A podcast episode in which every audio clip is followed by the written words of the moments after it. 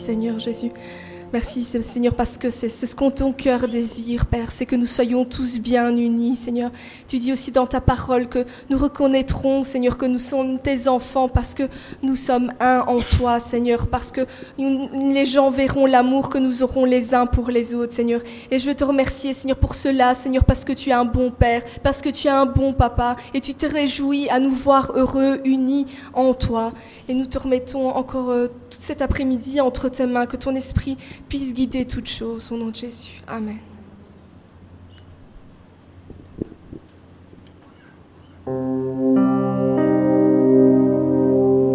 Alléluia. Béni sois-tu, Seigneur. Seigneur, tu nous as recommandé de nous aimer les uns les autres. Oui, comme nous l'avons dit, nous aimer les uns les autres, Seigneur. À ceci, tous reconnaîtront, Seigneur, que nous sommes tes disciples. Et non seulement nous aimer, Seigneur, mais aussi nous encourager, Seigneur, les uns les autres, Seigneur. Seigneur, nous aider, Seigneur, les uns les autres, nous supporter, Seigneur, les uns les autres, Seigneur. Il n'y a rien de plus beau, Seigneur, que l'amour, Seigneur, entre frères et sœurs, Seigneur.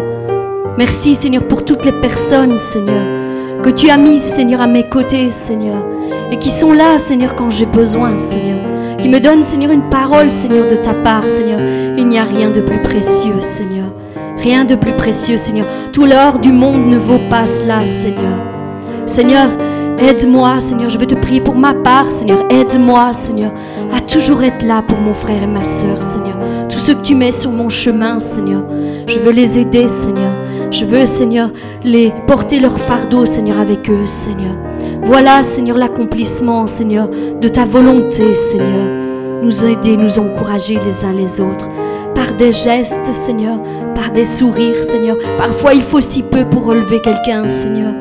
Il suffit parfois d'un sourire, Seigneur. Il suffit parfois d'un mot d'encouragement, Seigneur.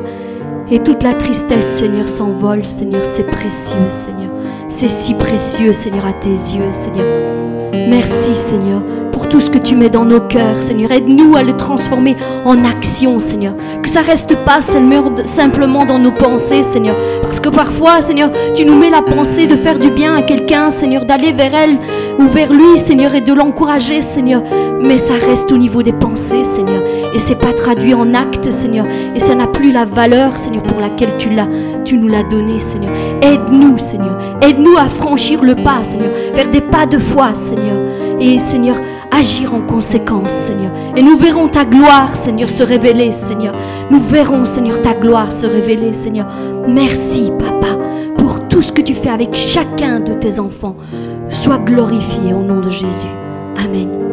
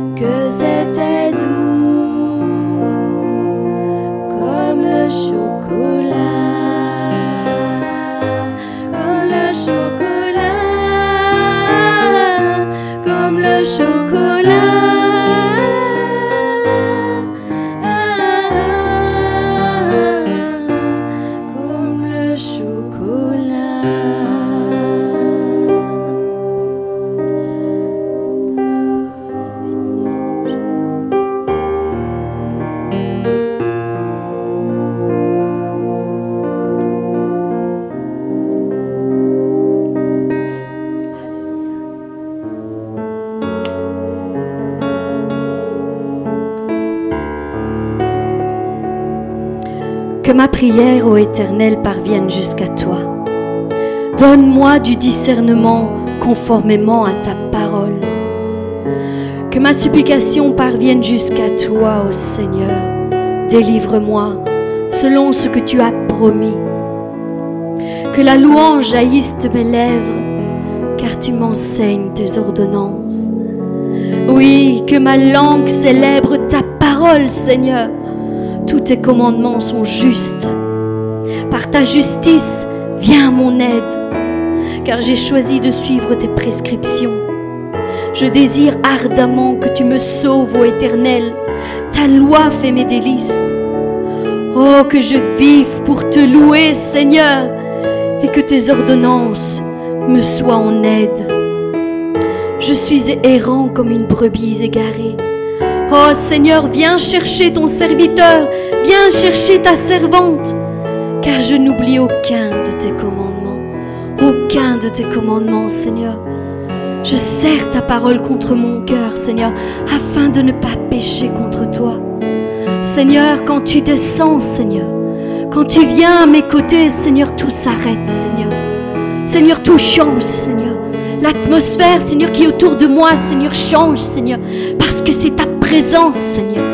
C'est ta présence, Seigneur, qui vient changer les choses, Seigneur. Oui, Seigneur, quand nous sommes avec toi, Seigneur, on t'accompagne, Seigneur. Rien n'est plus pareil, Seigneur. Notre tristesse, Seigneur, s'envole, Seigneur. Notre découragement, Seigneur, n'est plus là, Seigneur. De nouvelles forces, Seigneur, arrivent, Seigneur. Et nous pouvons, Seigneur, louer ton nom, Seigneur. Chanter, Seigneur, à ta gloire, Seigneur.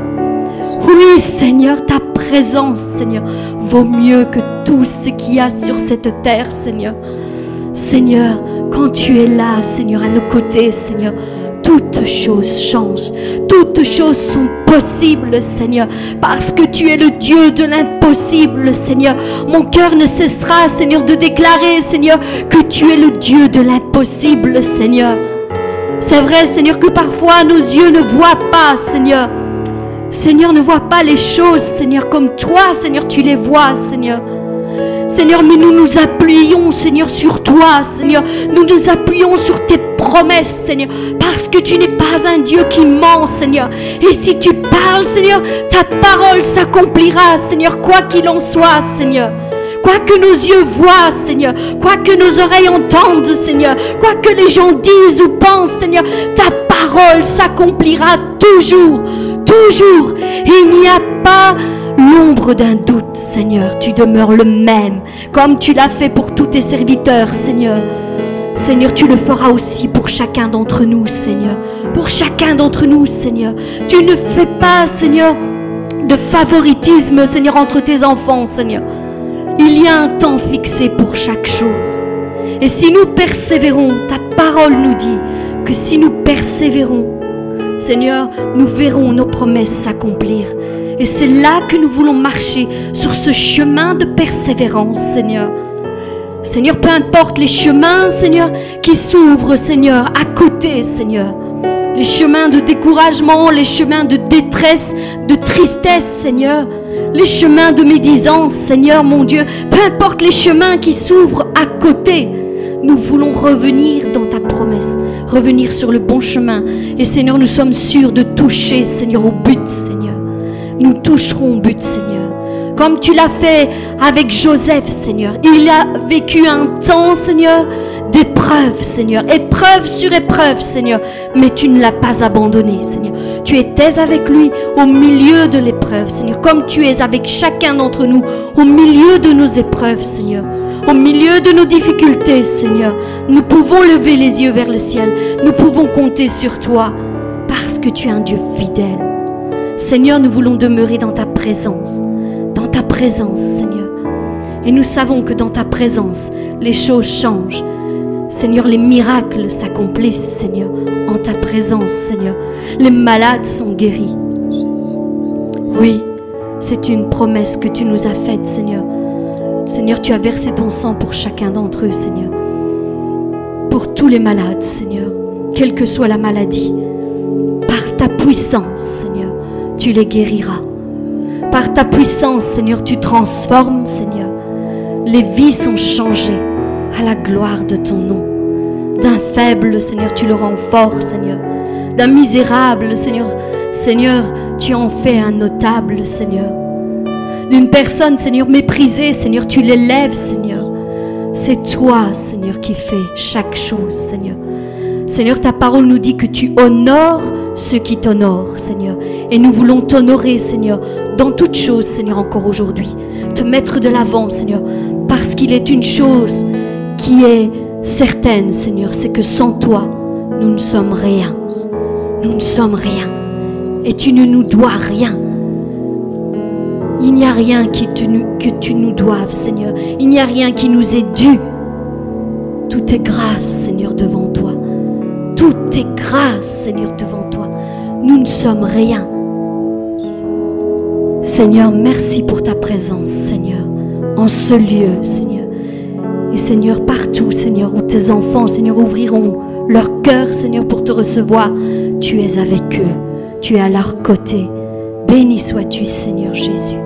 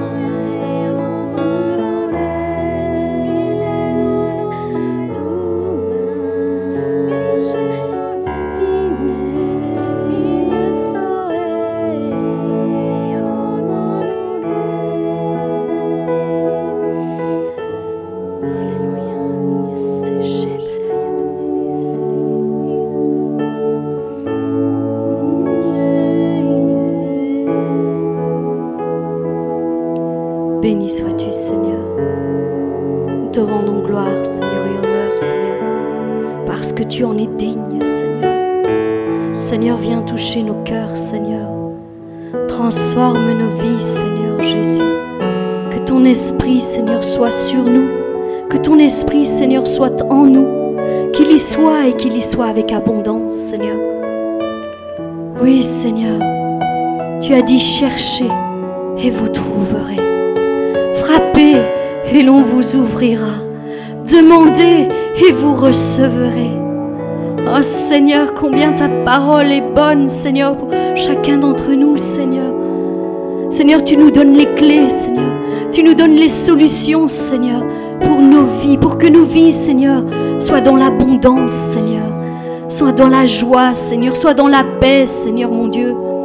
Seigneur, aide-nous à rechercher, Seigneur, toujours plus, Seigneur, ton Saint-Esprit, Seigneur. Celui qui console, Seigneur. Celui qui fortifie, celui qui conseille, celui qui guide, Seigneur. Que ton Saint-Esprit vienne, Seigneur. Vienne et descende sur chacun d'entre nous, Seigneur, comme au jour de la Pentecôte, Seigneur. Fais trembler les murs, Seigneur, par ta présence, Seigneur mon Dieu. Fais trembler les murs, Seigneur, de notre cœur, Seigneur. Seigneur, fais tomber, Seigneur, tout ce qui s'oppose, Seigneur, à toi, Seigneur mon Dieu. Qu'il soit brisé, Seigneur, au nom de Jésus-Christ, Seigneur. Fais tomber toute barrière, Seigneur mon Dieu. Que rien ne s'oppose, Seigneur, à la descente de ton esprit, Seigneur. Tu as promis, Seigneur. C'est une promesse, Seigneur. Vous serez baptisés, Seigneur, de feu, Seigneur. Et c'est ta promesse, Seigneur, et elle s'accomplit, Seigneur. Seigneur, baptise, Seigneur, tes enfants, Seigneur. Baptise, Seigneur, tes enfants, Seigneur. Ce n'est pas que du temps de Jésus-Christ, Seigneur, que cela se passait, Seigneur. Encore aujourd'hui, Seigneur, tu nous remplis de ton esprit, Seigneur. Et c'est là que tout commence, Seigneur. Beaucoup s'arrêtent avant, Seigneur, le baptême du Saint-Esprit, Seigneur. Mais ils ne savent pas, Seigneur, Seigneur, la puissance qu'il y a dans le baptême du Saint-Esprit, Seigneur mon Dieu. Il nous aide, Seigneur, en toutes choses, Seigneur. Il nous guide, Seigneur. Il nous parle, Seigneur. Seigneur, que ton esprit, Seigneur, soit au milieu de tes enfants, Seigneur. Change et transforme nos vies, Seigneur. C'est toi, Seigneur, qui le fais, Seigneur. Seigneur, c'est pas nos beaux discours, Seigneur, qui changeront quoi que ce soit, Seigneur. Mais je sais, Seigneur, que toi, toi, tu parles, Seigneur. Rien ne demeure, Seigneur, debout, Seigneur.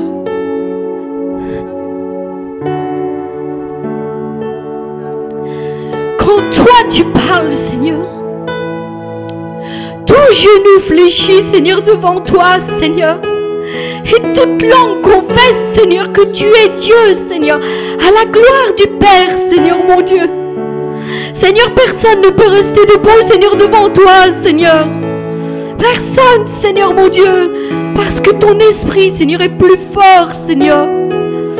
Quand il descend sur nous, Seigneur, c'est une puissance, Seigneur, à laquelle nous ne pouvons pas résister, Seigneur. Descends, Seigneur, comme une pluie, Seigneur, sur chacun de tes enfants, Seigneur. Inonde-nous de ton esprit, Seigneur. Seigneur, remplis-nous, Seigneur, jusqu'à ce que nous débordions de ton Saint-Esprit, Seigneur. Seigneur, c'est toi que nous voulons, Seigneur. Ce n'est pas une religion, Seigneur. Ce n'est pas une confession, Seigneur. Ce n'est pas un mouvement, Seigneur, que nous voulons, Seigneur. C'est toi, Seigneur, et uniquement toi, Seigneur. Oui, Seigneur. Rétablis, Seigneur, la relation, Seigneur, que tu avais établie dès le commencement entre toi et tes enfants, Seigneur. Rétablis, Seigneur. Seigneur. Tout ce que l'ennemi est venu briser, Seigneur, et diviser, Seigneur. Parce qu'il a voulu nous éloigner de toi, Seigneur mon Dieu. Mais tu nous as tellement aimés, Seigneur, que tu es venu nous rejoindre, Seigneur. À la croix, Seigneur, tu t'es dépouillé de tout, Seigneur. Seigneur, tu avais, Seigneur, tout pouvoir et toute autorité, Seigneur. Mais tu t'es dépouillé, Seigneur, à la croix, Seigneur, parce que tu nous as aimés, Seigneur. Tu nous as aimés plus que tout, Seigneur, mon Dieu. Et tu voulais rétablir cette relation, Seigneur, entre toi et nous, Seigneur. Parce que là où tu nous veux, Seigneur mon Dieu, c'est pas ici, Seigneur, et c'est pas en enfer, Seigneur. C'est avec toi, Seigneur, au paradis, Seigneur. Et tu veux que tous, Seigneur, soient sauvés, Seigneur. Tous, Seigneur mon Dieu. C'est pourquoi tu les avertis par tes serviteurs et tes servantes, Seigneur. Seigneur, nous voulons pas prendre à la légère tes avertissements, Seigneur, parce que nous ne savons pas de quoi demain est fait, Seigneur. Aujourd'hui, nous sommes ici, Seigneur, devant toi, Seigneur. Mais demain, Seigneur, où serons-nous, Seigneur? Nous ne le savons pas, Seigneur. Pourtant, tu ne te lasses pas, Seigneur, de nous avertir, Seigneur, de nous appeler, Seigneur, inlassablement à venir te rejoindre, Seigneur, dans notre chambre, Seigneur, pour avoir une relation, Seigneur, avec toi, Seigneur, un tête à tête, Seigneur. Tête à tête, Seigneur, parce que tu veux parler sur nos vies, Seigneur, parce que tu veux nous changer, nous transformer, Seigneur, parce que tu veux que nous soyons là-bas, Seigneur, avec toi, là où tu nous as déjà préparé une place, Seigneur. Là où il n'y aura plus de pleurs, Seigneur, plus de souffrance, Seigneur. C'est là notre place, Seigneur.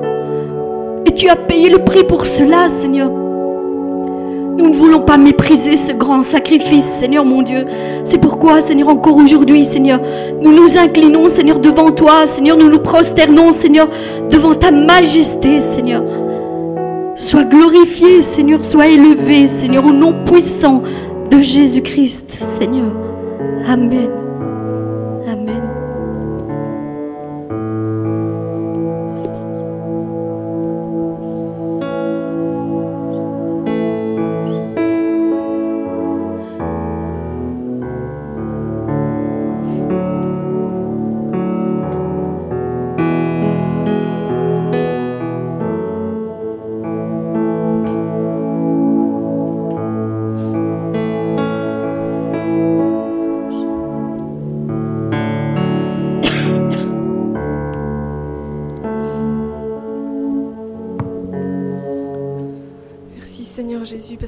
Tu es là. Merci parce que ta présence est ici Seigneur. Et nous savons Seigneur que, que tu vas nous donner ce dont nos cœurs ont besoin Seigneur.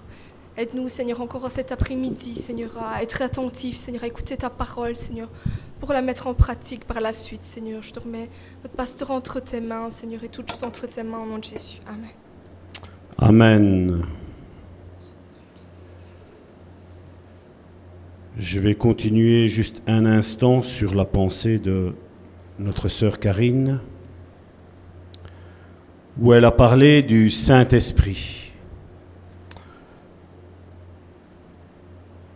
Je m'amuse, entre guillemets, à dire, le Saint-Esprit, ce méconnu de l'Église pentecôtiste.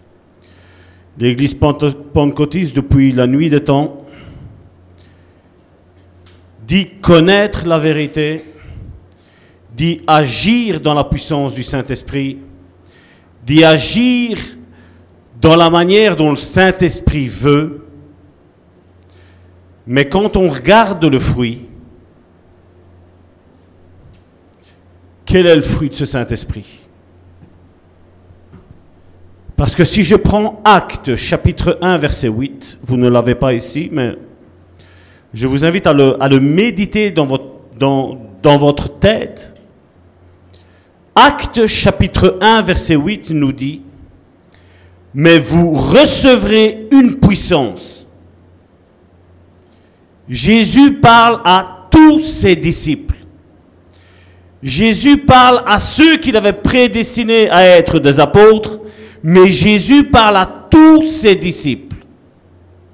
Mais vous recevrez une puissance survenant sur vous. C'est un tout à coup. Et vous serez mes témoins. Et le mot témoin ici qui est utilisé, c'est que nous sommes des témoins de, de savoir comment Jésus est. Et ça rejoint ce troisième chapitre d'aujourd'hui, parce qu'il nous dit d'avoir les sentiments, il nous dit d'avoir cette semence de Christ dans chaque disciple, dans chaque chrétien normalement. Et il dit, le Saint-Esprit survenant sur vous, et vous serez mes témoins. Et là, on voit la mission de l'Église à Jérusalem. Jérusalem, pour nous qui sommes ici à la Louvière, Jérusalem, c'est ici. Mais il dit, vous serez mes témoins à Jérusalem, dans la Judée. C'est, on va dire, en Belgique. Puis il dit, dans la Samarie. Et là, il parle que la Belgique fait partie de l'Europe. Et puis il dit, jusqu'aux extrémités de la terre. Et là, il n'y a pas besoin que je vous dise c'est où les extrémités de la terre. C'est là qu'on reconnaît une véritable église. C'est là qu'on reconnaît une église où, comme je dis, toutes les personnes, je dis pas la personne qui est à la tête, je dis toutes les personnes qui sont à la tête de l'église ont compris que la mission de l'église est de former des disciples. Et c'est ça aujourd'hui. C'est ça aujourd'hui qui manque. Chacun dit, mon église est la meilleure. Mais la question à se poser est, combien de disciples a ton église? Ton église, la mère, la maison mère, comme ici nous c'est la Louvière en Belgique. Combien d'enfants a-t-elle enfanté? Combien d'églises a-t-elle enfanté? C'est là qu'on reconnaît que la puissance du Saint-Esprit agit dans l'église. Et c'est vrai que nous, en tant que dirigeants, nous avons envie que tous deviennent des disciples, tous. Parce que nous avons envie d'implanter d'autres églises à travers le monde, comme nous sommes en train de faire. C'est ce que nous sommes en train de faire. Et nous n'allons pas nous arrêter. Jésus cherche des pères. Nous avons un chanteur belge, c'est Stromae, si mes souvenirs sont bons, a dit Où es-tu, papa? Lui qui a été abandonné par son père. Mais combien sont abandonnés par leur père Même si le père physiquement est là? Dieu cherche des pères et des mères. Dieu cherche des pères et des mères qui vont donner l'envie aux autres de s'investir dans l'Église. Et ça, c'est pour tout le monde, ça. Cet appel-là est donné à tout le monde. Cet appel-là est donné au nouveau-né spirituel, la nouvelle naissance.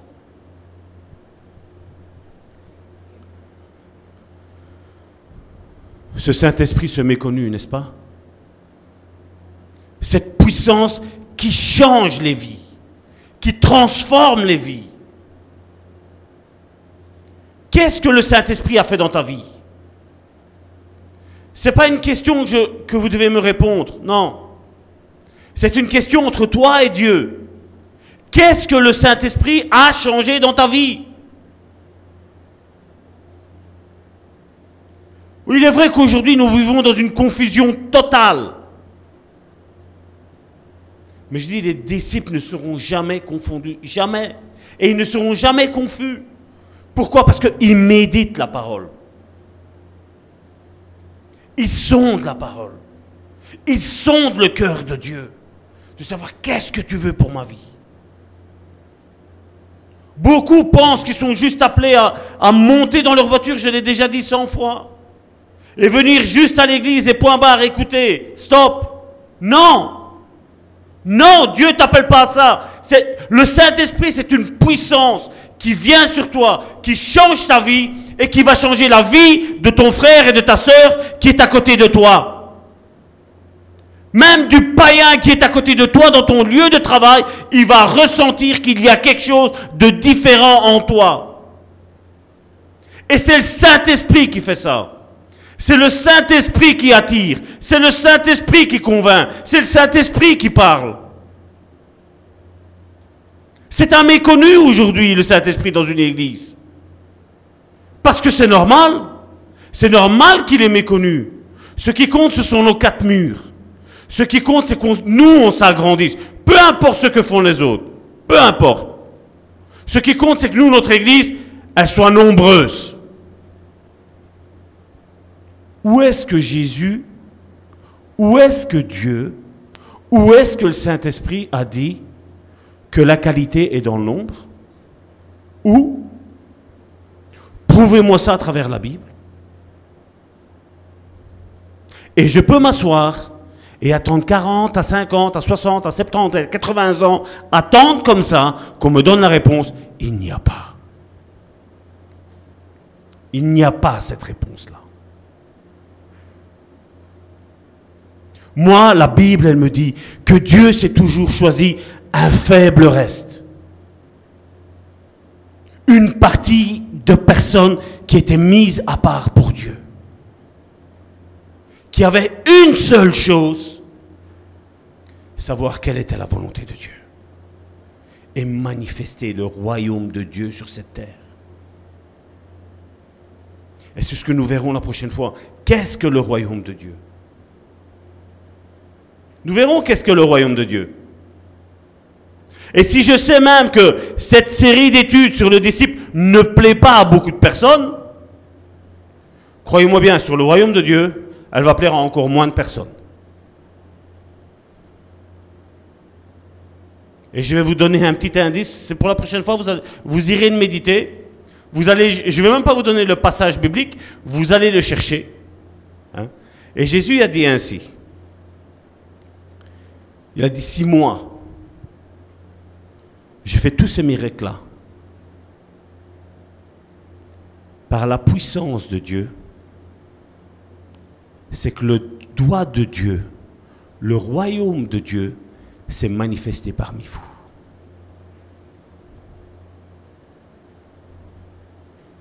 Et c'est ce que je disais à mon épouse. Particulièrement dans ma vie, je suis en train de voir des choses où je dis Waouh, Seigneur, tu m'épates. Tu m'épates parce que je dis quelque chose en début de travail et avant le fin de travail, ça, ça s'accomplit. Les païens sont stupéfaits. Ce que nous, on appelle païens. Nous. Mais je dis, Dieu est en train de les rejoindre. Je, suis, je suis épaté de voir que des personnes que l'on appelle païens dans le monde évangélique sont en train de me dire, ton étude sur les disciples, j'adore. Des païens. Des païens qui adorent. Je me dis, quand Dieu m'a donné ce thème, je, je dis non, je dis Seigneur, non, ça va. On a déjà assez d'ennemis comme ça. On va pas en rajouter encore une couche. Mais quand j'ai entendu qu'il m'a dit, tu le vas le faire, j'ai dit oui Seigneur. Et je sais que nous sommes pleinement dans la volonté de Dieu. Et je remercie Dieu que Dieu ne va pas chercher des chrétiens, entre guillemets, d'autres églises pour remplir cette église, mais que Dieu va aller chercher des païens, il va les mettre ici, et il va y avoir une de ces manifestations de Dieu à travers eux qui va se manifester, que tous les religieux vont rester la bouche ouverte. La bouche ouverte. Ça, j'en suis persuadé, ça. Et c'est sur, base de la vision que nous avons eue ici, que Dieu nous avait dit, depuis le début, dans Isaïe 60, à 63, où il nous était dit que tout le monde viendra de l'extrémité de la terre venir ici, pour venir entendre le message de l'Évangile, pour recevoir l'onction, pour recevoir la bénédiction. Et ils repartiront, comme ils sont venus d'ici, ils repartiront là-bas et ils auront bouleversé là où ils, ont, ils sont nés, là où ils sont. Nous allons faire ce centre de formation un centre de formation où les vies vont être changées. Ça, j'en suis persuadé. Donc nous allons voir ce troisième chapitre de cette formation disciple. Où donc nous avons vu, je vais rappeler, le premier point était que Dieu, euh, s'est fait homme. Hein, c'est à travers Jésus. Nous avons vu le deuxième que Jésus, ben, en venant sur cette terre, il s'est fait serviteur. Et notre troisième point, et il n'est pas des moindres. Il n'est pas des moindres. Parce que je crois que c'est quelque chose qu'il n'y a quasi plus dans les églises. Hein. C'est la compassion. La compassion que Christ avait. Et pour cela, nous allons prendre Philippiens chapitre 2, verset 7. Mais il s'est dépouillé lui-même en prenant une forme de serviteur, en devenant semblable aux hommes. Le Jésus que je suis en train de vous prêcher n'est pas un Dieu éloigné, comme la majeure partie de religions sont en train de, prêcher. Un Dieu à des millions et des millions et même des milliards d'années-lumière. Non, je prêche un Jésus vivant, je prêche un Jésus parmi son peuple, qui change les vies, qui restaure les vies, qui relève les vies, qui reconstruit les couples, qui reconstruit les couples avec leurs enfants, qui reconstruit les enfants vers leurs pères et, les pères vers leurs enfants. C'est ça que moi je prêche. Je prêche l'unité familiale. Ça, et on le voit à travers toute la Bible, Dieu depuis le début a une compassion pour son peuple, a un amour pour son peuple. Même si son peuple est en train de s'égarer, Dieu l'aime et continue à l'aimer. Et je vous invite à lire le livre de Osée où il nous explique que Jérusalem était cette épouse infidèle, où, où Jérusalem ne voulait rien savoir de Dieu. Mais Dieu disait, je continue à séduire mon épouse que j'aime, que je veux à tout prix. Et c'est ce que Dieu est en train de faire aujourd'hui. C'est ce que Dieu est en train de faire aujourd'hui. Et nous voyons que Jésus lui-même nous le dit dans Hébreu chapitre 4 verset 15. Car nous n'avons pas un souffrant sacrificateur qui ne puisse compatir à nos faiblesses. Au contraire, il a été tenté comme nous en toutes choses, sans commettre de péché. Nous voyons que Jésus compatit avec nous dans nos faiblesses. Je ne vais pas dire que Dieu compatit avec nous dans, ce qu'on sait faire, parce qu'il n'a rien, rien à compatir. C'est juste la puissance de l'Esprit qui est en train de se manifester dans la vie des frères et des sœurs. Mais le point primordial ici, c'est que Jésus compatit avec nos faiblesses. Et la question que je voudrais poser à tout être humain qui est vivant, c'est as-tu de la compassion pour ton prochain? Hein? J'ai connu beaucoup de personnes dire Ah, moi c'est fini. Je ne fais plus du bien à qui que ce soit parce qu'ils sont tous pareils. Vous savez, même s'il y a une part de vérité, comme je dis toujours, quand il y a une part de vérité, il y a une part de mensonge. Et quand il y a une part de mensonge, on ne peut pas prendre ça pour argent comptant. On ne peut pas établir une vérité sur une demi-vérité. On établit une vérité sur une vérité tout entière, globale, entière. Et Jésus a compati avec nous. Et ça, aucune religion le fait. Oui, même au sein de nos milieux, comme je disais tantôt, évangéliques pentecôtistes, quand tu souffres, la seule bonne chose qu'on peut te dire, c'est courage le Seigneur va t'assister. Prie le Seigneur et tu vas voir, tout va aller bien. Comment tu montres la compassion qui est en toi? Comment tu montres la graine Jésus-Christ que Dieu a planté en toi? Comment tu la montres? Si Christ était compatissant, comment tu fais pour ne, pour ne pas être compatissant? Comment faisons-nous?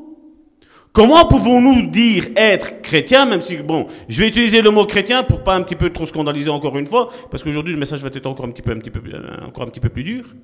Je le sais déjà d'avance.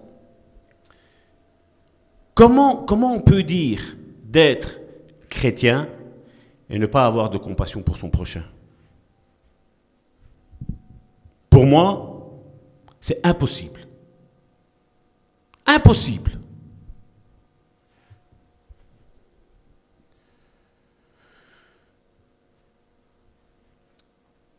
Christ, quand on dit qu'il a compati comme nous, nous compatissons dans nos problèmes et nos difficultés, on le voit dans la Bible. Nous avons vu un Jésus qui était pleinement Dieu, mais comme je dis, il ne pouvait pas venir pleinement Dieu ici en se manifestant en tant que Dieu. Il a dû prendre ce corps humain et il nous a montré qu'il avait réellement un corps humain, pas un corps divinisé, parce que si on lit Jean chapitre 4 verset 7, Jean chapitre 4 verset 7. Une femme samaritaine vint puiser de l'eau. Jésus lui dit, Donne-moi à boire. S'il a demandé Donne-moi à boire, qu'est-ce que ça veut dire? Jésus a éprouvé la soif, n'est-ce pas? Il n'y a pas besoin d'avoir fait de la théologie. Hein. Aujourd'hui, il y en a beaucoup sur ça. Euh, non, non, il a demandé ça parce que voilà, il devait avoir une suite. Non, Jésus avait soif. Point. Arrêtons de rajouter tout le temps des choses en train d'excuser. Comme je dis, ils ont un Dieu lointain et on essaie de trouver. Non, Jésus n'avait pas soif, il ne mangeait pas, il ne buvait pas, il ne faisait pas ci, il ne faisait pas là. Deuxième point, Matthieu chapitre 9 verset 11. Les pharisiens virent cela et ils dirent à ses disciples, Pourquoi votre maître mange-t-il avec les publicains et les gens de mauvaise vie? Pourquoi? La question qu'il faut se poser, c'est pourquoi Jésus ne mangeait pas avec les pharisiens? Jésus était la lumière, n'est-ce pas? Il est la lumière.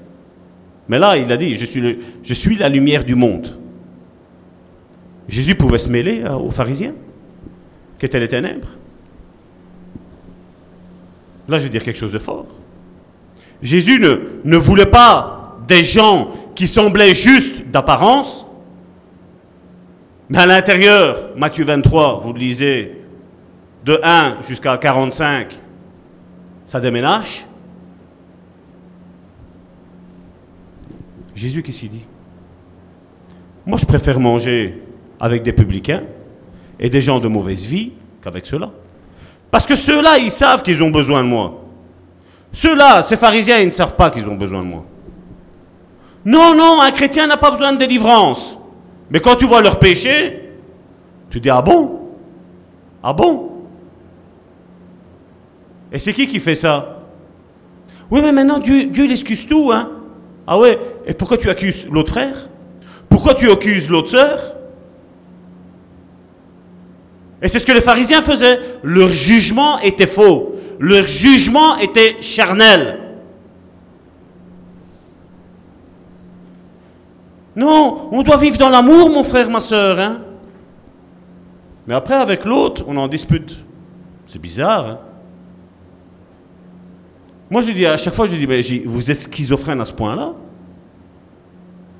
Et c'est là que je vois que quand Dieu envoie sa puissance d'égarement à tous ces pharisiens, je dis merci Seigneur que tu m'as libéré, libéré du pharisianisme. Merci Seigneur. Merci Seigneur. Mais j'aurais jamais su sortir de ce pharisianisme-là si je n'aurais pas lu ma Bible si je n'aurais jamais prié C'est ça le point de force que nous devons avoir. Quand j'ai entendu une fois une sœur me téléphoner, me dire Frère Salvatore, il faut prier pour moi. Je dis Qu'est-ce qui se passe? J'ai été à l'école de théologie et j'ai dormi là-bas. Et maintenant j'ai un problème. Je suis enceinte.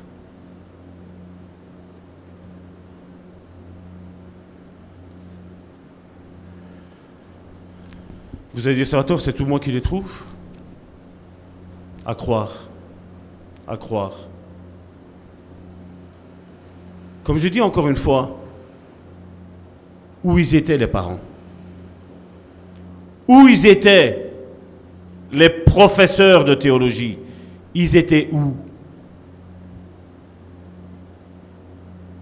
Elle est inexcusable. Mais un enfant le fait à deux. Hein. Et encore pire, je veux dire, en tant que parent, si tu mets tes enfants dans une école, et je mets entre guillemets école de théologie, t'espères qu'ils vont revenir plus spirituels que plus charnels. Je ne sais pas, moi. C'est une idée que moi, je me fais, moi, Salvatore. Et c'est pour ça que je dis, la plus grande école de théologie qui existe, c'est l'Église. C'est ton Église locale. Et si ton église locale n'a pas la capacité de t'apporter ce qu'il y a à faire, je le dis haut et fort, pars. Si ça ne correspond pas à ce que la Bible elle dit, pars. Mais aujourd'hui, on a envie quoi? C'est juste nous caresser dans le sens du poil. Ce que tu fais, c'est pas grave, c'est bien. Continue comme ça. Le Seigneur, il va. Non. Un péché est un péché. Et comme je dis, quand une, une église n'a pas un centre de formation de disciples au milieu de ses programmes, tu peux arrêter tes programmes de prière, tu peux arrêter tes programmes d'intercession, tu peux tout arrêter, tout. Parce que Dieu cherche des disciples. Dieu cherche des personnes qui vont se donner à Dieu pour manifester la puissance du Saint-Esprit partout le monde, jusqu'à l'extrémité du monde, de la terre. C'est le but du Saint-Esprit que Dieu a mis en toi. Je vais me calmer ou sinon ça va. Jean chapitre 4 verset 6. Là se trouvait le puits de Jacob. Jésus, fatigué du voyage, était assis au bord du puits. C'était environ la sixième heure. Qu'est-ce que la Bible me dit ici? Jésus, fatigué du voyage. Et certains vont me dire, non, Jésus ne se fatiguait pas. Je dis, mais quelle Bible êtes-vous en train de lire? Quel raisonnement êtes-vous en train d'avoir? Marc chapitre 4, verset 38. Et lui, il dormait à la poupe sur le coussin. Ils le réveillèrent et lui dirent, Maître, ne t'inquiètes-tu pas de ce que nous périssions? Maintenant, je, veux, je vais vous poser une question. Nous avons vu que Jésus avait soif. Jésus avait faim. Jésus avait besoin de se reposer. Jésus dormait. C'est parce qu'il vous anime à vous aussi? C'est parce qu'il nous anime? Je pense que oui. Jésus a éprouvé ça pour pas que nous puissions dire, Seigneur, tu n'as jamais compris, tu sais pas c'est quoi être au milieu des tentations, être au milieu du péché. Dieu dira oui. Oui, j'ai été un enfant. Oui, je sais c'est quoi. Les enfants, vous croyez qu'ils ont besoin d'apprendre pour mentir? C'est qui qui leur a appris ça? Ça ment tout seul, un enfant, n'est-ce pas? Qui est-ce qui a appris ça? Le mensonge, ça fait bien partie du diable. Je crois que oui, hein, c'est ce que la Bible me dit. Comment ça se fait qu'un chrétien n'a pas besoin de, de délivrance? Si le mensonge fait partie du diable Petite question comme ça, juste au hasard. Juste pour dire de d'éveiller un petit peu les consciences. Non? Aujourd'hui, on a un peuple qui est soi-disant saint, mais qui n'est pas saint. Quand tu vois que ta maison est sale, qu'est-ce que tu dis? Ma maison est sale ou elle est propre? Je suppose qu'on va dire que la maison est sale si elle est sale, n'est-ce pas? Et quand tu as fini de nettoyer ta maison, tu vas dire ma maison, elle est propre. Parce que si c'est pour nettoyer la maison et que la maison est toujours sale, à quoi bon la nettoyer? Et c'est un petit peu ce qui se passe dans la vie des chrétiens d'aujourd'hui. C'est ce qui se passe aujourd'hui. C'est ça que moi, quand je vois quelqu'un qui n'a pas de compassion pour son prochain, je dis celui-là, il a encore besoin de naître de nouveau. C'est ce que je me dis directement. J'ai pas en face de moi une personne qui est née de nouveau. Parce que j'ai vu dans, certaines églises, ah, je vais me faire opérer de ça. Te tracasse pas. L'autre. Te tracasse pas. Je me suis fait opérer de ça.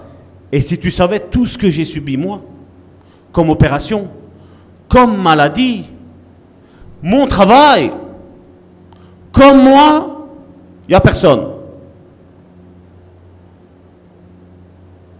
Ils sont en train de faire un culte à celui qui a le plus de maladies aussi. Le plus, mais on n'entendra jamais dire, voilà, moi je suis menteur, moi je suis voleur, ça on n'entend pas. Mais on voit, c'est, on dirait que c'est une course qu'on fait pour savoir qui, a subi le plus de tort possible. Comme je dis, moi, ça me démontre ce que je vois aujourd'hui. Ça me démontre si j'ai une personne qui est née de nouveau en face de moi. Et la compassion est quelque chose qui aujourd'hui manque dans l'Église. Comment tu peux dire, et on le verra après, comment tu peux dire j'aime Dieu alors que ton frère il est dans les problèmes et lui tu ne l'aimes pas? Ou ton frère a péché et tu ne l'aimes pas? Un Jean nous le dit. Quand on lit les évangiles, on voit un Jésus qui était compatissant. Quand tu voyais quelqu'un qui était malade, le seul but qu'il avait, Jésus se réjouissait déjà. Jésus disait, je vais le guérir. Dieu ne se plaît pas que tu sois malade. Dieu veut te guérir. Mais il y a d'autres endroits où on voit où Jésus disait, que veux-tu que je fasse? Veux-tu être guéri? Jésus avait besoin de la confession de la bouche, de savoir, est-ce que tu veux rester malade ou est-ce que tu veux être guéri? Est-ce que tu veux marcher dans les ténèbres ou est-ce que tu veux marcher dans la lumière? Et ne prétendons pas marcher dans les ténèbres ici-bas et vivre dans la lumière là en haut. C'est non, ça non, ça non, non, non. Ça, je n'y crois pas une seconde. Je n'y crois pas une seconde. Je n'y crois pas. Aujourd'hui, on essaie de faire les, choses juste, quoi? Aller à l'église, bon allez, ça va. Seigneur, je vais te faire un plaisir, je vais venir à l'église. Qu'est-ce qu'il faut faire? Il faut lire un chapitre par jour? Allez, je vais te faire plaisir, Seigneur. Qu'est-ce qu'il faut faire? Il faut prier dix minutes? Un quart d'heure? Allez, je vais te faire plaisir, Seigneur. C'est le christianisme d'aujourd'hui. Hein. Ou alors tu en entends certains, aujourd'hui j'ai pas eu le temps de prier. Mais si tu commencerais ta journée en priant, tu n'aurais pas besoin de dire en fin de journée, j'ai pas eu le temps de prier, n'est-ce pas? Mais j'ai beaucoup de choses à faire. J'ai la compassion pour soi-même. Mais il y a une différence entre compassion et apitoiement. Ça, il faut bien le comprendre. Et ça, malheureusement, aujourd'hui, l'Église est remplie d'apitoyeurs. C'est un nouveau métier. C'est un nouveau ministère. Des apitoyeurs.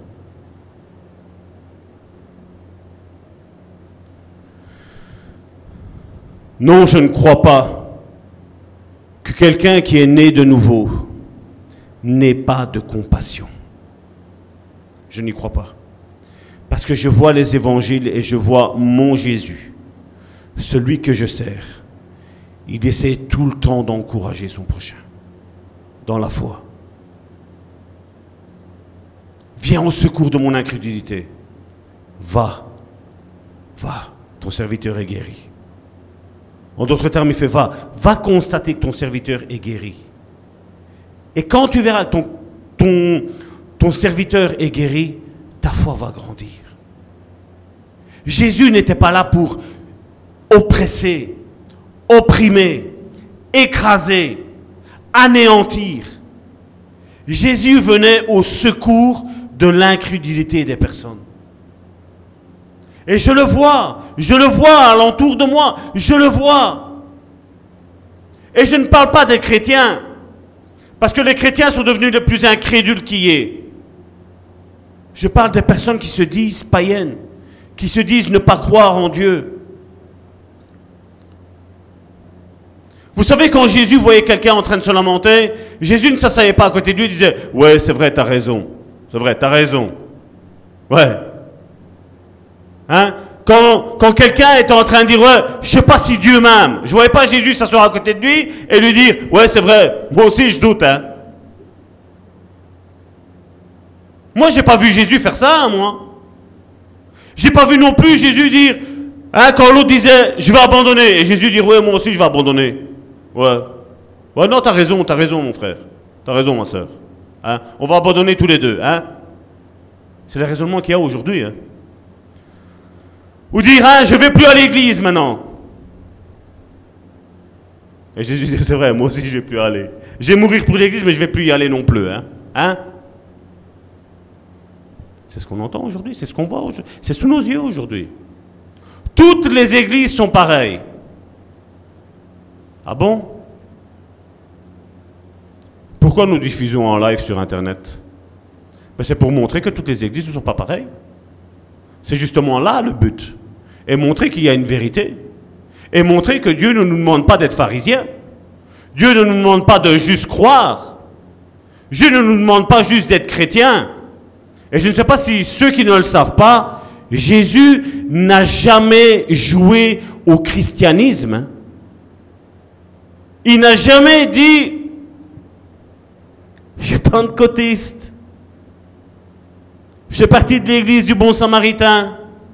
Jésus n'a jamais dit ça. hein. Jésus a démontré qu'il avait une compassion pour autrui, qu'il se tracassait du besoin d'autrui. C'est ce que Jésus montrait. À un moment donné, on le voit dans, dans la parole. À un moment donné, il y avait des disciples, ils avaient écouté toute la journée. Et Jésus dit, voilà, je regardais la foule. Elle était fatiguée, elle était chargée, elle était languissante. Et qu'est-ce que Jésus a dit? On va leur offrir à manger. Parce qu'ils sont fatigués. Et j'ai peur que les forces vont leur manquer en retour. Sur le chemin du retour, ils vont tomber en défaillance. Qu'est-ce que Jésus a fait? Jésus aurait pu très bien dire, voilà, nous on va se retourner. Dans cinq minutes, on est à la maison, on va manger. Hein? Dieu pour tous. Mais chacun euh, séparé. Non. Jésus a dit, qu'est-ce qu'on a? Cinq pains, deux poissons. Les disciples encore n'avaient pas compris. Ils n'avaient pas compris ce que c'était la compassion. Et ils se sont dit, mais Seigneur, qu'est-ce que tu veux que nous faisons avec cinq pains et deux poissons? Et quelque part, si je paraphrase, c'est comme Jésus leur dit, mais est-ce que c'est toi qui vas nourrir cette foule-là? Est-ce qu'ils ne sont pas venus écouter le message de l'Évangile? Est-ce qu'ils ne sont pas venus écouter la bonne nouvelle? Que je ne suis pas venu les condamner, mais les sauver? Les apôtres, certainement, ils ont dit, oui, oui, oui. Et dit, tu crois quoi? Dieu a fait tout ça, ils ont écouté toute la journée, pour que là maintenant, ils repartent en mourant de faim? Jésus savait qu'ils avaient faim. Dieu savait qu'il avait faim. Et qu'est-ce que Jésus a fait? Il a juste prié. Et qu'est-ce que Dieu a fait? Il a multiplié. Parce que Dieu a regardé et il a dit, ben, Jésus, c'est pas assez, cinq pains, deux poissons pour tout ça. hein. Je vais te donner un coup de main, je vais multiplier tout ça. Parce que j'ai pas envie que je passe pour un mauvais père. Parce qu'aujourd'hui, c'est vrai que dans l'église, il n'y a plus de père, quasi plus de père, qui n'en soit pas ainsi au sein du bon samaritain. Mais Jésus dit, toi père, tu es un bon père, tu vas donner à manger à tes enfants. On n'a que ça, mais c'est pas grave, c'est à toi à faire ce miracle. Jésus s'est attendu à qui? À lui? Non, à Dieu, son Père. Il savait. Il savait que Dieu était animé d'un amour que tu ne peux pas mesurer. Jésus savait que l'amour de Dieu n'était pas dans les deux sens. Dieu a tant aimé le monde qu'il a donné son Fils unique. Il le savait que certains allaient dire non, moi j'en veux pas de Jésus. Mais Dieu dit, mais même si vous, vous n'en voulez pas, moi je vous aime, point. Parce que la nature de Dieu, c'est d'aimer sa créature. Et non seulement d'aimer sa créature, mais que sa créature devienne enfant de Dieu. Le faire changer de statut, comme la chenille change et se transforme en un papillon. C'est ce que Dieu veut. La chenille était là et c'est ce que nous nous étions auparavant. Mais après, à un moment donné, qu'est-ce que Dieu veut? La chenille ne doit pas rester une chenille. Le but de la chenille, à part pour certains, c'est de se faire manger, mais bon, scarogne. Mais le but premier, c'est pas que tu te fasses manger. Le but premier de Dieu, c'est que tu te transformes en un papillon. Un beau papillon. Et que le papillon, qu'est-ce qu'il va faire? Il va s'envoler. De s'envoler, il va aller rencontrer son amoureux, son amoureuse, et ils vont faire des petites chenilles. De un, on multiplie. C'est ce que l'Église doit faire. Non, l'Église de Bon Samaritain, c'est qu'à la Louvière. Qui l'a dit ça? C'est pas la vision de l'Église de Bon Samaritain. L'Église de Bon Samaritain, c'est que tous ceux qui écoutent là sur Internet et tous ceux qui viendront ici dans, dans cette église, c'est que là où ils sont, on forme un le bon samaritain 2, le bon samaritain 3, le bon samaritain 4, le bon samaritain 5, et comme ça jusqu'à l'infini. Parce que si Dieu a mis des chiffres, c'est pour la caserne militaire où tu es formé et où tu vas partir et tu vas aller fonder une église là-bas. Et on va être là à assister les personnes à faire une église là où elles sont. Vous recevrez une puissance, le Saint-Esprit survenant sur vous, et vous serez mes témoins. Le but de l'église, c'est ça. Toute église qui n'affronte pas n'est pas une église. C'est un club. C'est un club. Point.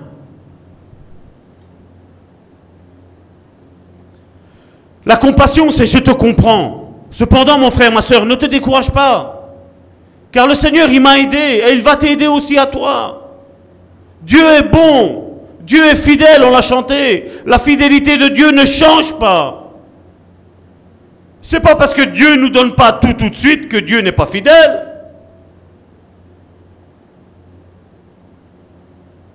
Un enfant, quand il naît, et qui veut faire maçon, est-ce qu'il naît avec une, avec une truelle en main, et un seau et du ciment? Non, il doit aller à l'école. Il y a un processus de formation que Dieu fait. Et c'est la même chose avec l'Église. L'Église est un processus de formation pour tout le monde. Il y a que les orgueilleux qui disent non, moi Dieu m'a appelé à être prophète. Mais qui est prophète? On l'a vu quand on a fait avec la prophétie. Celui qui prétend avoir un, ministère de prophète, il doit être éprouvé. Il doit savoir si ce qu'il dit est vrai ou il est faux. Mais c'est plus facile de sortir de l'église, d'aller se mettre dans sa maison, mettre la caméra et dire Ah voilà, je vais prophétiser sur l'un et sur l'autre. Et ils sont en train de faire de la voyance, tout simplement. Parce que tout ministère est éprouvé. C'est la Bible qui le dit, c'est pas moi.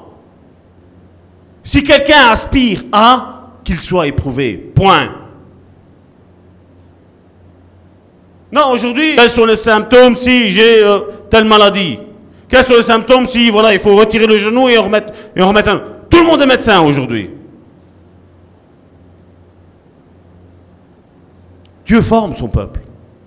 Le Saint-Esprit forme son peuple. Et Dieu ne fait rien à travers, en dehors de l'Église. L'Église est donnée comme école, comme euh, université, comme enseignement, comme euh, centre de formation. Comme je l'ai dit tantôt, comme caserne militaire. Parce que le but de Dieu, c'est ça, c'est faire des gens des militaires. Nous sommes en guerre contre un ennemi que nous ne voyons pas. Nous sommes en guerre. Frère, prie pour moi. Sœur, prie pour moi. Et toi, comment tu, comment tu pries pour toi? Qu'est-ce que tu fais pour toi? C'est facile dès qu'on a quelque chose. Frère, sœur, prie pour moi. C'est un petit peu comme quand on va euh, devant une machine, 80 cents, un coca. Des fois, je, je vois que je suis réduit à ça. Prie pour moi pour ça. Prie pour moi pour ça. Prie pour moi pour ça. Merci, je vais bien. J'espère que tu vas bien toi aussi. Hein. Les autres me doivent tout. Mais la compassion, c'est pas ça. La compassion est que je m'offre à l'autre à l'aider.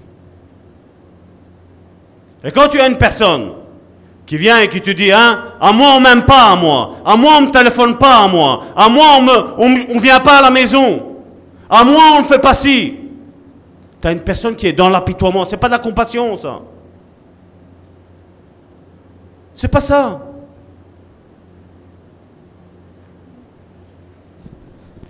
Ça va, vous êtes bien assis? Hein?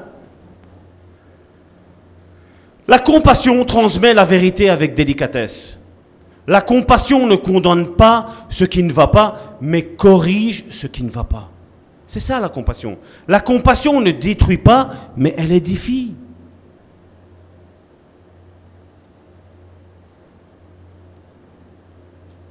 Nous allons voir quelques points ici où vous allez peut-être être étonné, mais il y a des points que je dois relever. où on va voir que Jésus, le premier point, Jésus avait besoin du réconfort des autres. Matthieu chapitre 26, verset 38. Il leur dit alors, Mon âme est triste jusqu'à la mort. Restez ici et veillez avec moi. Vous imaginez Jésus? Jésus a passé un moment psychologique terrible. La dépression était là quasi. Et Jésus dit, mon âme est triste jusqu'à la mort. Parce que comme je dis, c'est un fait de savoir qu'on va souffrir, n'est-ce pas? On le voit quand une femme désire avoir un enfant. Elle est toute heureuse, je veux un enfant. Quand elle tombe enceinte, les premières nausées, oh là là, ça commence déjà mal. Hein? Ça commence déjà mal. Surtout quand c'est le premier, on ne sait pas à quoi on s'attend. nous, on ne sait pas parce que bon, on est des hommes. Mais les femmes, j'ai vu ma femme. Des, trois enfants que nous avons eus, j'ai vu ma femme dans quel état elle était. Et t'es là, t'es triste parce que tu sais pas comment aider. Qu'est-ce que je dois faire? Nous, en Sicile, on prenait l'eau avec le, avec le laurier pour dire de faire passer les nausées l'estomac et tout ce qui s'ensuit. T'essayes des choses naturelles pour dire que ça se passe bien. Ça, c'est la compassion que les hommes devraient avoir vis-à-vis de leurs femmes. Parce qu'il y a le fruit qui est là. Il y a le fruit de l'amour qui est là. Et puis arrive ce moment fatidique, le jour où les os se rompent, et là la femme elle dit aïe aïe aïe. Maintenant ce machin là, il doit passer. Il doit passer. Et là t'as le mari, dit ma chérie, je sais pas quoi te dire. Va dire à ta femme, courage ma chérie, je suis là. Hein? Un coup de pied. Il y a des mots de fois, à un certain moment donné, tu peux même pas dire courage.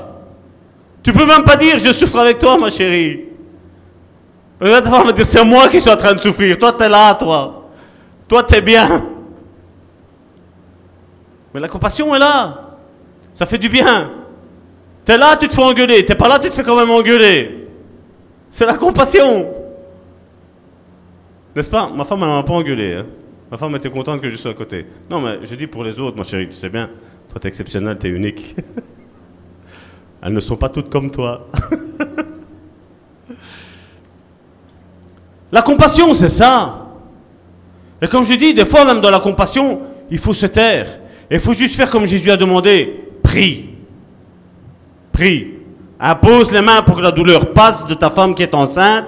Dis Seigneur que ça passe comme un timbre à la poste, même si c'est dur, j'imagine. Quand je vois après le résultat, quand tu vois 55 euh, cm, et combien? 4 kg 2. T'as un beau petit agneau hein, qui sort. Hein. C'est ça la compassion. Mon deuxième point est que Jésus avait aussi certaines nécessités spirituelles. Et là, Marc chapitre 6, verset 46. Quand il l'eut renvoyé, il s'en alla sur la montagne pour prier. Pourquoi vous croyez que Jésus est parti prier? Il avait des nécessités spirituelles. Il avait besoin, encore une fois, il avait besoin de savoir la volonté de Dieu pour ceux avec qui il allait le lendemain rencontrer et, les aider. Mais il avait aussi ses besoins. Jésus, en tant qu'être humain, avait besoin de prier. Et un signe de refroidissement spirituel, c'est quand le chrétien ne ressent plus le besoin de prier. Ça, c'est la flamme qui est quasi éteinte. Et si c'est ton cas, mon frère, ma soeur, qu'aujourd'hui le Saint-Esprit souffle et que cette flamme se ravive, que tu reprennes à avoir l'envie de prier, de rechercher la face de Dieu. Jésus, troisième point, a aussi expérimenté la peur. Nous le voyons dans Hébreu chapitre 5, verset 7. C'est lui qui, dans les jours de sa chair, ayant présenté avec de grands cris et avec des larmes de prière et des supplications à celui qui pouvait le sauver de la mort, ayant été exaucé à cause de sa piété. La Bible me dit que ce jour-là, Jésus, notre Jésus, la prédication sur laquelle repose le bon samaritain, a pleuré jusqu'à avoir, c'est pas des larmes, des grumeaux de sang. Des yeux de Jésus, du sang s'écoulait. Tellement Jésus avait peur. Et alors aujourd'hui, quand je vois certains jouer aux chrétiens, je me dis, mais t'as rien compris. Avons-nous compris la mort de Christ, que ça signifiait Jusqu'où il a dû subir? Les gens aujourd'hui, c'est, on va faire une nouvelle religion. Hein. Je lisais ici avec, euh, avec Wesley. John Wesley, vous vous rappelez celui que je vous ai dit, 340 000 kilomètres, à cheval. Quand il est mort, il était méconnu. 340 000 kilomètres, il est mort méconnu. Il est mort, on a commencé à sortir ses prédications. On a commencé à se remémorer ce qu'il avait fait. C'est ce que je vous disais tantôt. Et vous pensez que Jésus, le Saint-Esprit, Dieu sont glorifiés dans le nombre? Du tout. Mais à un moment donné, comme je dis, la vérité est prêchée. Mais à un moment donné, Dieu dit, vous n'avez rien voulu savoir? Mon serviteur, ma servante, viens. Et puis là, si John Wesley serait là, qu'est-ce qu'il ferait? Si l'apôtre Paul serait là, qu'est-ce qu'il ferait? Si Jésus était là, qu'est-ce qu'il ferait Jésus? Mais c'est bizarre que quand tu annonces la vérité, on ne te croit pas. Hein non, non, chrétien n'a pas besoin de délivrance. Non, mais non, il faut... Mais il faut allez, arrêtons. Hein. Une fois qu'on a accepté le Seigneur dans sa vie, c'est fini. On ne perd plus le salut. Mais c'est pas grave si on pêche de temps en temps disent-ils. C'est pas grave. Non, moi ça me montre la semence qui est en toi. Et la semence n'est pas une bonne semence, c'est une mauvaise herbe. Et une mauvaise herbe, qu'est-ce que c'est fait? C'est fait pourquoi C'est pour être arraché.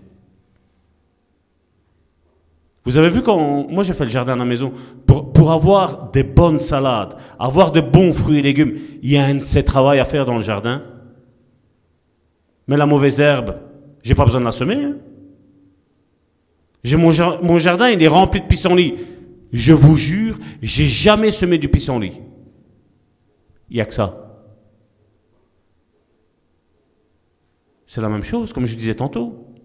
Les enfants, quand on est petit, il n'y a pas besoin de leur apprendre à mentir. Il n'y a pas besoin de leur, faire comprendre ce qui est juste, ce qui n'est pas. Ils le savent. pourquoi se cachent-ils de papa et maman? Parce qu'ils savent que c'est quelque chose de mauvais. Ils le savent. Mais c'est plus fort qu'eux, hein. Il faut qu'on le fasse. Mais derrière tout ça, je dis toujours, l'ennemi tire son épine du lot. Parce que quelque part, après, les parents s'énervent, justement. Et après, des fois, on peut dire des choses qui vont blesser les enfants. Les enfants sont blessés, les parents sont dans le remords. Et voilà comment l'ennemi gagne. Comme je dis, je n'aime pas donner une fessée. Je n'aime pas. J'ai toujours dit, je préfère être sec en disant non, c'est non, et oui, c'est oui, mais être sec, ça fait encore plus mal. Parce que quand tu as envie de faire quelque chose et on te dit non, ça fait mal. Hein? Ça fait très très mal. Hein? Et c'est comme ça que Dieu nous éduque à nous aussi. Même on peut avoir 40 ans, 50 ans, 60 ans dans la foi, Dieu nous éduque comme ça, Dieu. Dieu dit, tu veux pas écouter la sanctification? C'est pas un souci. Dieu s'assied. Personne ne se marie, on n'écoute pas Dieu. Bam Divorce.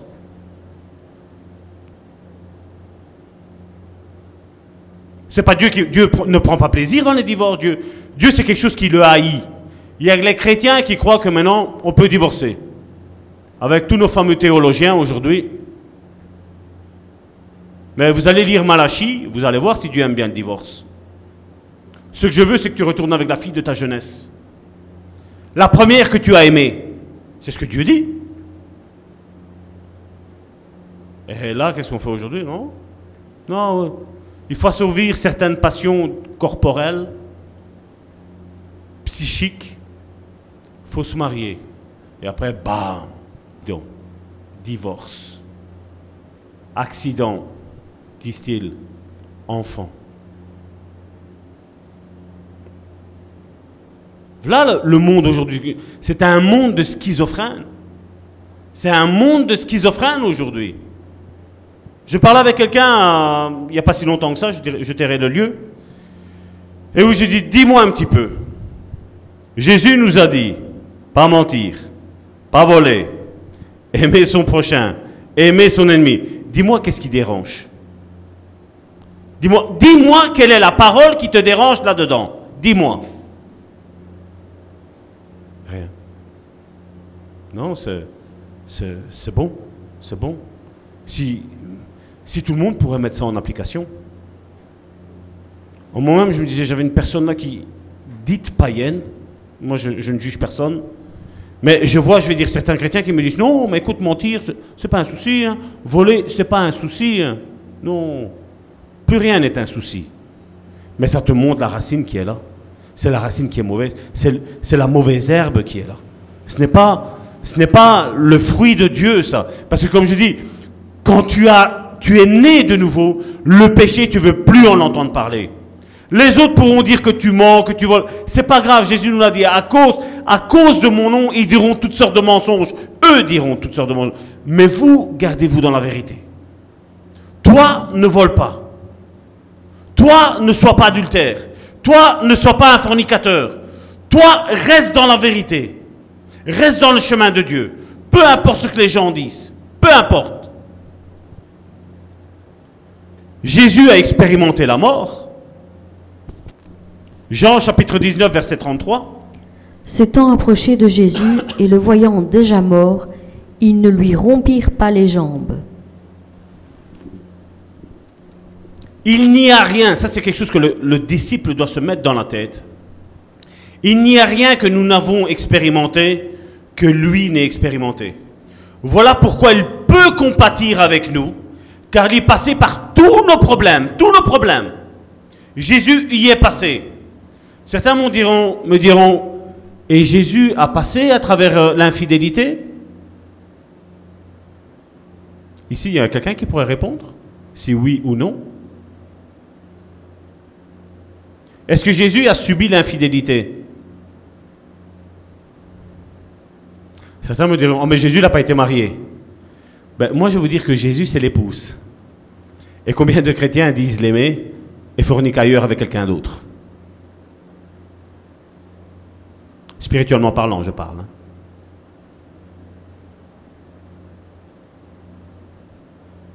Jésus n'est pas malade. Jésus s'est fait tout en tous. Quand tu es malade, Jésus est malade. Donc Jésus comprend. C'est pour ça que Jésus, quand il y avait un malade, c'est pas qu'il était en train de chercher après un démon, comme il y en a beaucoup aujourd'hui qui font. Quel est le démon qui est derrière tout ça?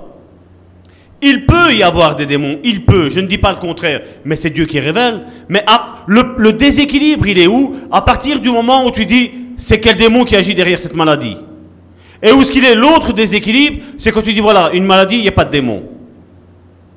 Et il nous faut le juste milieu de dire voilà, les maladies peuvent arriver à travers ce qu'on mange, ce qu'on respire, par un, mauvais gène que nous avons dans notre ADN. Ici, mon épouse, elle a été chez l'ophtalmologue, et qu'est-ce que l'ophtalmologue lui a dit? Votre mari porte des lunettes? Oui. Vous, vous portez des lunettes? Oui. Vos enfants vont porter des lunettes. Point. Comment on appelle ça? Le lien héréditaire. C'est ce que la Bible nous dit. Hein. Mais non, ça n'existe pas, ça aussi. Les liens héréditaires, ça n'existe pas. Si, ça existe. Si, ça existe. Les gens du monde le savent, il y a que les chrétiens qui ne le savent plus. Parce que, comme je dis encore une fois, tout est basé sur le pognon, sur l'argent. Ils ne veulent que de l'argent. Non, tu n'as plus rien à faire. Viens, paye ta dîme, il n'y a pas de souci. Ce n'est pas un problème. Jésus t'a sauvé, tu es une nouvelle créature, et tu vois les personnes se chamailler dans l'église, parler mal de l'un, parler mal de l'autre. On l'avait vu quand c'était pour ici aussi. J'ai averti quelqu'un deux semaines à l'avance. J'ai dit, attention mon frère, il va y avoir de la médisance. Non, non, non, non, mon frère, non, non. On, a déjà fait la bêtise une fois, on va pas la refaire une deuxième fois. hein. Deux semaines ça a passé. Hein. Deux semaines. hein. Et je lui ai dit, j'ai attention, je lui ai dit, je dis parce que dès que la médisance va rentrer, tu vas repartir et tu ne pourras plus revenir. Attention. Non, non, frère, non. Avec ma femme, on a compris, on a fait des erreurs. Un tel nous avait parlé mal de toi, un tel m'avait parlé mal de ta femme, un tel m'avait parlé mal de Joséphine, un tel m'avait parlé mal de... Voilà, tout le monde, tout le monde était mauvais, excepté eux. Ça, c'est la compassion qu'il y a au, milieu de, au sein de notre église, pas de notre église, je veux dire du milieu évangélique religieux. Mais l'église n'est pas religieuse. L'église a la compassion des âmes. Elle souffre avec. La compassion, c'est ce que ça veut dire. Souffrir avec. Et la compassion est nécessaire pour tenir le corps de Christ compact. Parce qu'on souffre ensemble et on se réjouit ensemble. Ça, c'est l'église de Dieu. Et comme pas comme j'ai entendu certains, quand euh, le, le pasteur entend qu'une de ses brebis a subi un, problème dans sa maison, dans son foyer, où la maison a même pris feu. Et j'entends le pasteur, voilà, elle a quitté l'église, voilà ce qui lui est arrivé. Elle est où la compassion de Dieu là-dedans? C'est pas Dieu qui parle là, c'est le diable en personne qui parle là. Parce qu'un véritable homme de Dieu ne parle pas comme ça. Un véritable homme de Dieu pleure pour les brebis. Va chercher la brebis qui est perdue. Et la Bible me dit qu'elle laisse les 99 bonnes là, et elle s'en va, elle va chercher la brebis qui est perdue ailleurs. Elle va la chercher. Ça, c'est être pasteur. Et pas dire, ah ouais, un tel il a fait ci, un tel il a fait là. Ah ouais, non, c'est un personnage public, je peux dire ci, je peux dire là. Bah ouais, c'est ça. Je voudrais bien voir si le Saint-Esprit énumérait tous les péchés que cette personne-là a fait. Dans quel état il serait? Dans quel état elle serait? Non, il faut avoir l'homme quittera son père et sa mère et s'attachera à sa femme, disent-ils. Et lui, son, propre fils habitait la maison juste à côté. Le jardin est en commun. Mais non, il faut une séparation. Ils doivent se séparer de tout le monde. Pourquoi? Parce que quand tu sépares, c'est pour mieux régner. Quand tu sépares, tu vas pas dire, voilà, ah, le pasteur, il a dit ça. Est-ce que, est-ce que ça peut être vrai? Est-ce que ça peut être faux? Non. Ce qu'ils essaient de faire, c'est diviser, diviser, diviser. Tout le remonter les uns contre les autres. C'est ce qu'ils font.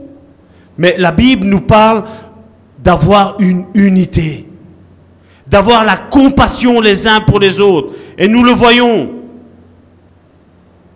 La compassion qu'il doit avoir. Jésus, il est animé de cet esprit-là. Matthieu, chapitre 9, verset 36. Voyant la foule, il fut ému de compassion pour elle, parce qu'elle était languissante et abattue, comme des, des brebis qui n'ont point de berger. Le monde a besoin de compassion. Et la compassion, c'est quelque chose qui réchauffe le cœur. Dieu dit qu'à travers la naissance, il nous retire le cœur de pierre et il nous met un cœur de chair. Un cœur de chair, c'est quelque chose qui bat. Si vous sentez la, température de votre, de votre cœur, c'est comme la température de votre corps. Quand tu es mort spirituellement, tu es froid. Et c'est comme ça. Et tu reconnais quelqu'un qui est vivant spirituellement parlant quand il a la compassion pour autrui. La compassion. Et eux disent non, il parle de grâce parce que voilà, il est dans le péché. Non Nous devons parler de la grâce de Dieu. Nous devons parler de l'amour de Dieu. Nous devons parler du pardon de Dieu. Parce que c'est ce qui anime normalement le christianisme, le pentecôtisme. Nous aimer les uns les autres, c'est ce que c'est l'unique commandement que Jésus nous a donné maintenant. Nous aimer les uns les autres. Parce que Dieu sait, Jésus sait qu'à travers la naissance, la nouvelle naissance, ton cœur de pierre, le jean-foutisme des autres, à la nouvelle naissance, Dieu prend le cœur de, chair et il te le met à l'intérieur. Tu n'as plus un cœur de, de pierre que vis-à-vis -vis des autres, tu n'en as rien à cirer. Non. Au contraire, tu vas dire, voilà, je veux que mon frère et ma soeur soient mieux que moi. Avons-nous perdu cette sensibilité, peuple de Dieu? Quelles sont les attitudes de ceux qui sont forts spirituellement? Comme je disais tantôt, personne ne me comprend à l'église, personne ne me salue, personne ne me téléphone, personne ne me visite. Ah, si on penserait plus aux autres qu'à soi, on n'aurait pas ça. Et c'est là que tu reconnais une personne charnelle.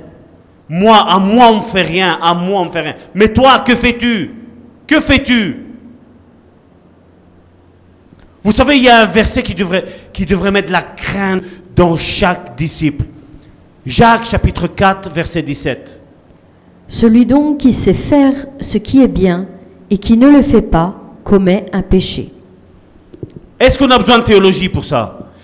Celui donc qui sait faire le bien. Donc Dieu te met une personne qui est en besoin à côté de toi. Si quelqu'un sait faire le bien et ne le fait pas, la Bible me dit qu'il commet un péché. Et certains vont me dire, mais j'ai rien fait. Eh bien justement, parce que tu n'as rien fait, tu as commis un péché. Parce que tu n'as rien fait, tu as commis un péché. Non, non, mais moi je suis, sans, je suis sans péché. Hein. Alors on va dire, sans savoir, un tel frère ment, un tel frère vole, un tel frère ici, un tel frère là, et eux n'ont aucune compassion pour la personne, ils sont déjà en train de pécher eux-mêmes. Parce que Jacques nous le, nous le dit, celui qui sait faire le bien et qui ne le fait pas, commet un péché. On a aussi cette histoire de cette personne qui voulait conserver son unique talent. Dieu nous appelle à être remplis de compassion. Point. C'est pas une virgule, c'est un point.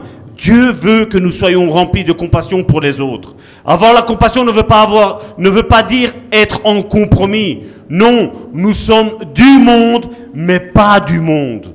On l'a vu, on l'a dit euh, ici dans Philippiens chapitre 2, versets 5 à 6. Ayant en vous les sentiments qui étaient en Jésus-Christ, lesquels, existant en forme de Dieu, n'a point regardé comme une proie arrachée, d'être égal à Dieu. Il n'a pas dit, Dieu, dans l'Ancien Testament, tu, tu demandais d'offrir un agneau. Ça va, laisse tomber. Continue dans cette lancée-là. Non. Non. Dieu a eu la compassion, Jésus a eu la compassion vis-à-vis de nous. Et c'est pour ça que là, cette forme, il existait en tant que Dieu. Et c'est comme s'il a dit, voilà, je ne suis plus Dieu. Il n'y a plus Dieu. Il y a maintenant Jésus. Je viens et je vous montre le chemin. Je vous montre la voie. Je vous montre ce qu'il y a à faire pour autrui. Et je suis cette semence qui doit être plantée en toi. C'est ce qu'il nous, ce qu'il nous dit. Il s'est pas agrippé à ce qu'il était Dieu. Aujourd'hui, non, moi je suis pasteur, je ne peux pas nettoyer. Je suis pasteur, je ne peux pas ranger. Je suis pasteur, je ne peux pas faire ci. Je suis pasteur, je ne peux pas faire là. Mais ça n'a rien à voir. Jésus était Dieu. Et il a dit, je prends la condition de serviteur. Je montre que le plus important n'est pas ce que moi je pense, ce que moi je veux. Mais le plus important pour moi, Jésus disait, c'est qu'est-ce que tu veux que je te fasse? Tu veux être guéri? Tiens, prends ta guérison. Prends ta guérison. Luc chapitre 7 du verset 12 à 13. Lorsqu'il fut près de la porte de la ville, voici on portait en terre un mort, fils unique de sa mère. Elle était veuve, et il y avait avec elle beaucoup de gens de la ville. Le Seigneur, l'ayant vue, fut ému de compassion pour elle et lui dit, ne pleure pas. Là, Jésus voit une personne qui était en train de pleurer. Jésus voit une personne qui était dans des problèmes. Et Jésus vient et lui dit, ne pleure pas. Ton problème est réglé. Et Dieu aujourd'hui te dit, ne pleure pas. Ton problème, il est réglé. Oh. Jésus te dit, ton problème est réglé. Amen. C'est la maladie, c'est réglé. C'est les finances, c'est réglé. C'est la faim, c'est réglé. C'est le vêtement, c'est réglé. Tout est réglé. Non, oui, je crois, mais jusque-là, plus que ça, j'arrive pas trop à y croire. Et vous savez le rôle de l'Église au sujet de la compassion et du compromis que je parlais tantôt? Et que l'Église est comme un bateau. L'Église est comme un bateau. Mais si ce bateau, et c'est toutes les églises, comme je dis tantôt, qui sont juste en, à Jérusalem, hein, et sont au port, à quoi elle sert? À quoi elle sert? Dites-moi à quoi ce bateau sert. Mais un bateau qui est en pleine eau, dans les eaux profondes, et qui voit quelqu'un qui est en train de se noyer, là, l'église fait son travail. Elle va le chercher. Elle va le chercher. Elle va l'aider. Le problème n'est pas que celui du monde rentre dans l'église. Le problème pour le bateau est quand les eaux, la mentalité, la mentalité du monde rentre dans l'église. Non, non. Et là, je vais parler des mouvements. Accrochez-vous bien. Vous êtes assis, mettez la ceinture, harnais de sécurité. On va parler de ces mouvements. Oui, une église doit avoir une ASBL. Oui. Mais non, l'église n'a pas à me dicter ce que j'ai à dire. Si quelque chose est le péché, c'est le péché. Je peux dire j'ai la solution pour le péché. Jésus-Christ est venu pour ôter le péché du monde. On voit bien aujourd'hui ces églises, non, nous les homosexuels, on ne les veut pas dans l'église. Moi je vais vous dire une chose. Faites rentrer les homosexuels dans cette église. Faites-les rentrer. Faites-les rentrer. Jésus était dans le monde, mais pas du monde. Et Jésus a montré l'amour. Une fois, je me rappelle lors d'une réunion de, de, comment on appelle, de, des, affermissements que nous faisons, pour enseigner, il y avait une femme qui était là. Et elle m'avait dit lors d'une réunion, voilà, mon fils est homosexuel. Je ne peux plus le regarder en face. Et ma réponse a été claire. Pourquoi? Parce qu'il est homosexuel. Et elle, ben oui. Homosexuel, t'imagines? Je dis, mais quelle mère indigne tu es. C'est ton fils. C'est ton fils. Et tu le rejettes comme ça. La compassion ne condamne pas. La compassion porte la lumière dans la vie des personnes. J'ai eu une, une illumination une pensée. Et j'ai dit, est-ce que, et là je vais taire ce que je, ce que je devais dire, je dis, est-ce que, elle m'a dit oui. Eh bien, j'ai dit, si ton fils aujourd'hui il est comme ça, le fautif, c'est pas lui, c'est toi. Ça fait mal, hein Ça fait mal parce qu'il y avait une soi-disant chrétienne qui était là, et elle pensait qu'elle était juste. Et ça a passé deux, trois semaines. J'ai rencontré son fils. Et j'avais prié pour euh, cette personne-là parce que je dis, je ne comprends pas pourquoi il doit y avoir tant de haine. On n'aime pas le péché, nous. Mais toute personne qui est pécheresse, on l'aime. Et on veut qu'elle arrive à la lumière de Dieu. Parce qu'on sait que si, la mort arrive, comme Karine tantôt le disait, on sait que c'est une question d'éternité qui est là en jeu.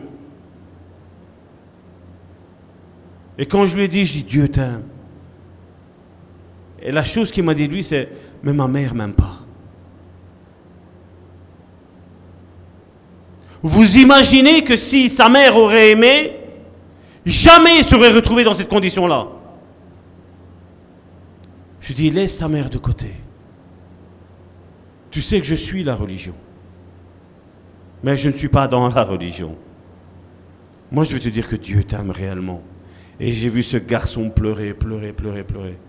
Et deux semaines après, je crois que c'est deux semaines, trois semaines après, je ne sais plus, il a été chez sa mère et il a demandé pardon à sa mère. De s'être éloigné de sa mère, du comportement qu'elle a eu. Et ce garçon a abandonné sa vie sa vie d'homosexualité, ça a été fini. Il n'y a même pas eu de démons qui sont sortis.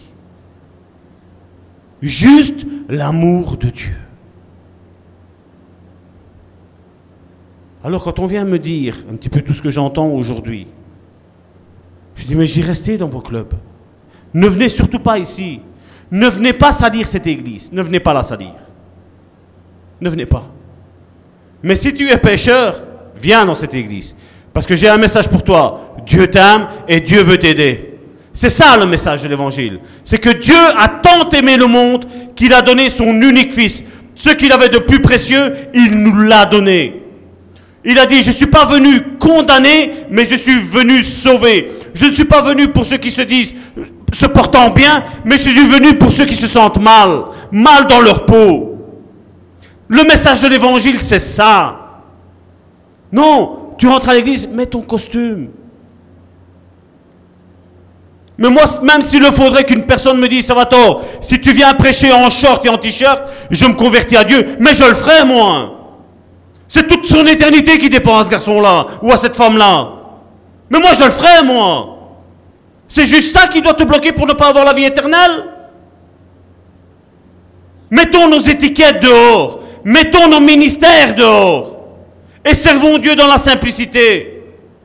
La compassion pour les autres. La compassion pour autrui. Peu importe que tout n'est pas parfait, peu importe.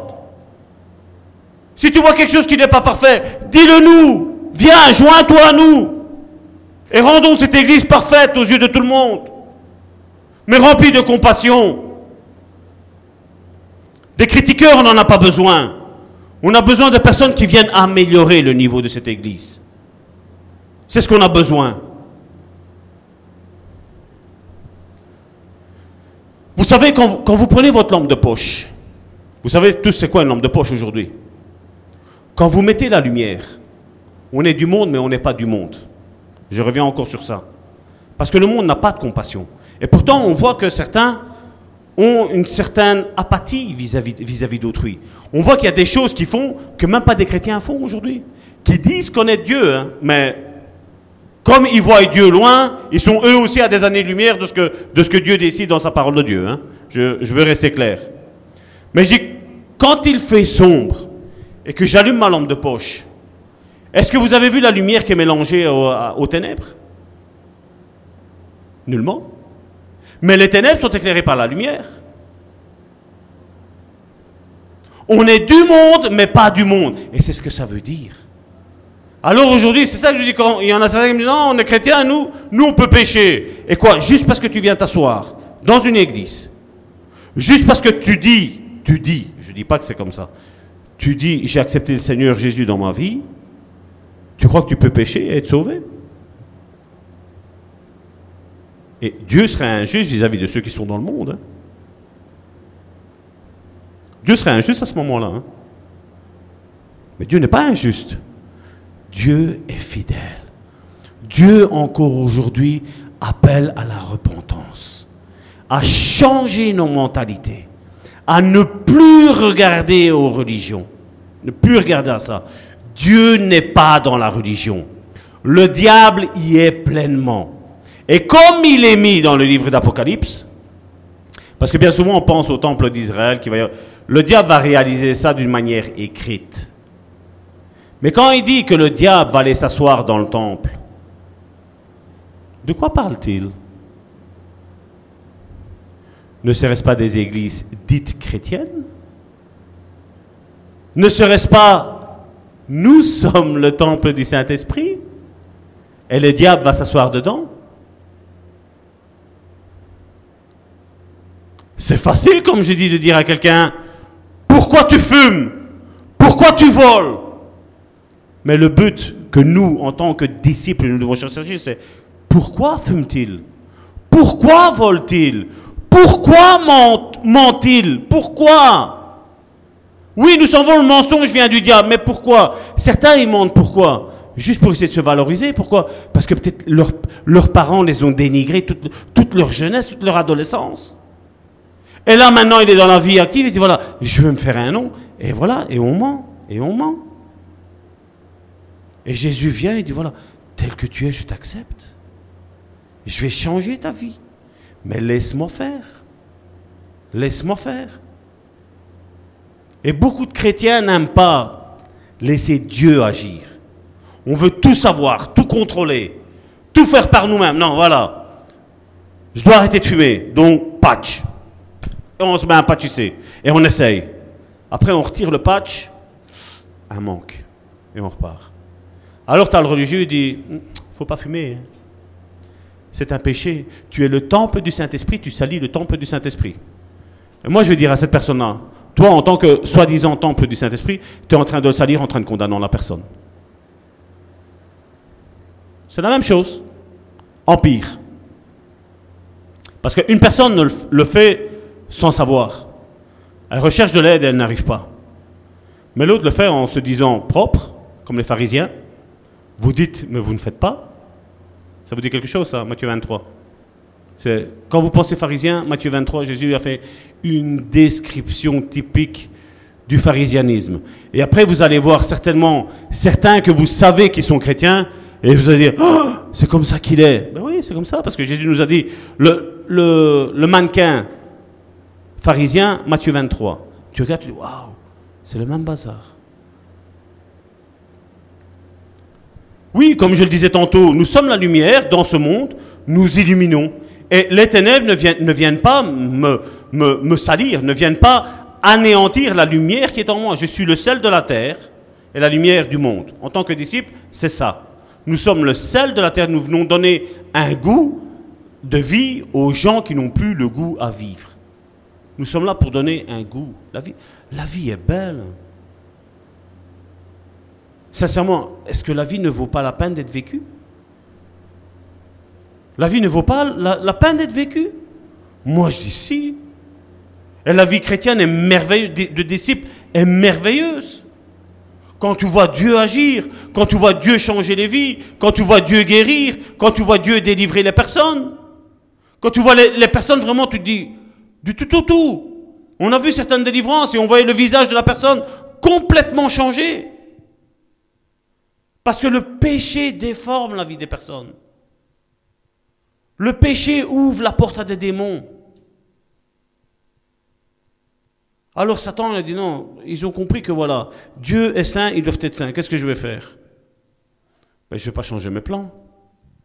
Il y avait les scribes. On va inventer des théologiens. Je vais injecter quelque chose. Une fois sauvé, hein, sauvé pour toute la vie. Ouais, Tintin. Délivrance Non, tu n'as pas besoin de délivrance.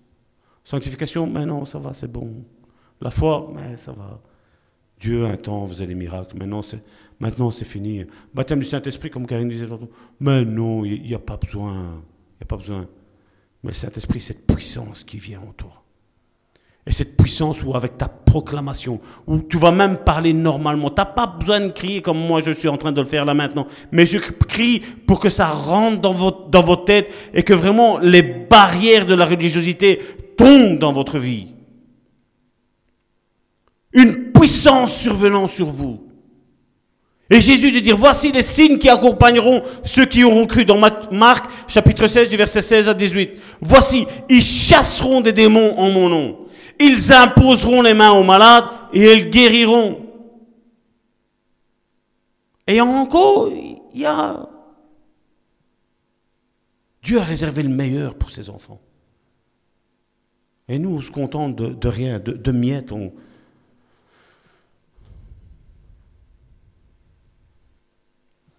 Le feu de la Pentecôte, c'est pour aller au milieu des perdus. Oui, Dieu nous appelle à être des baromètres et pas des thermostats. Et la plupart des églises religieuses, c'est quoi? Non, le monde ici, la religion ici, le, les ministres ici, voilà, thermostat, voilà. Il, fait, il fait 7 degrés hein, aujourd'hui. Demain, il en fait 8. La canicule arrive. 12. Canicule 12. Nous, nous sommes appelés à être des baromètres. C'est quoi que tu aimes bien?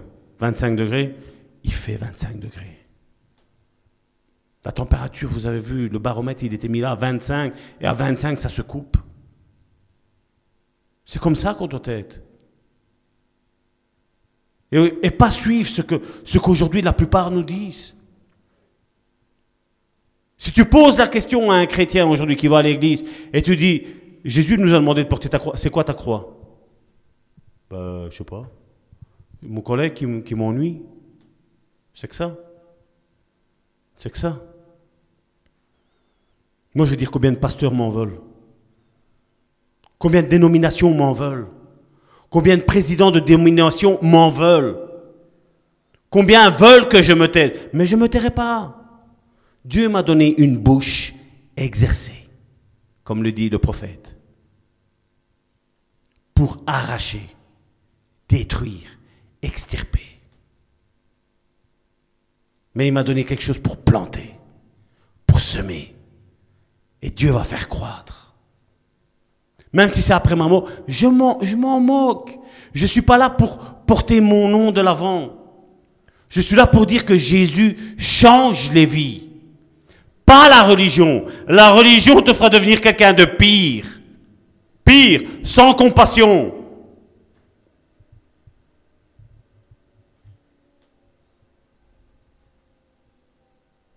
Philippiens chapitre 1 du verset 23-26. Je suis pressé des deux côtés. J'ai le désir de m'en aller et d'être avec Christ, ce qui de beaucoup est le meilleur. Mais à cause de vous, il est plus nécessaire que je demeure dans la chair. Et je suis persuadé que je, sais que je demeurerai et que je resterai avec vous tous, pour votre avancement et pour votre joie dans la foi, afin que par mon retour auprès de vous, vous ayez en moi un abondant sujet de vous glorifier en Jésus-Christ. L'apôtre Paul, c'était pas Jésus, mais qu'est-ce qu'il dit? Voilà, pour moi, moi je désirais partir. Mais fait, mais voilà, à cause de vous, Dieu m'a dit que je dois rester. La compassion qu'il avait pour les autres, il a accepté la volonté de Dieu. Et combien de fois on n'accepte pas la volonté de Dieu? Vous savez, une fois, il y a eu une histoire qui m'a été racontée, elle était pas mal. C'était un, un cultivateur. Et donc, il avait tout un tas de bois, là. Et il, il devait en faire quelque chose après. Et à un moment donné, il voit un couple d'oiseaux arriver et commencer à mettre des brindilles pour construire leur nid. C'était la saison des amours. L'œuf devait venir. Et qu'est-ce qui devait se passer? Un petit oiseau aurait dû naître. Et donc il y avait père et mère. Ils allaient dans ce dans cet endroit où ce qu'il y avait, il y avait tout le bois qui était pourri et tout ce qui s'entoure. On ne savait pas qu'est-ce que qu'est-ce voulait faire ce cultivateur. Et l'oiseau allait et venait et on, il construisait. Donc le mâle allait chercher les brindilles et la femme, elle commençait à faire le nid. Et puis arriva la fin de la journée, donc le nid n'était pas encore tout à fait construit. Le cultivateur va et détruit ce nid. Les oiseaux ont dit Qu'est-ce qui se passe? Et ils ont recommencé. Il y a le petit qui doit arriver, on doit faire notre nid. Et ils refont le nid au même endroit. Au soir, ils s'en vont dormir, les oiseaux. Le cultivateur arrive, regarde son jardin, et il voit de nouveau le nid qui commence à se reconstruire là. Et le cultivateur, il retire ce nid encore une fois.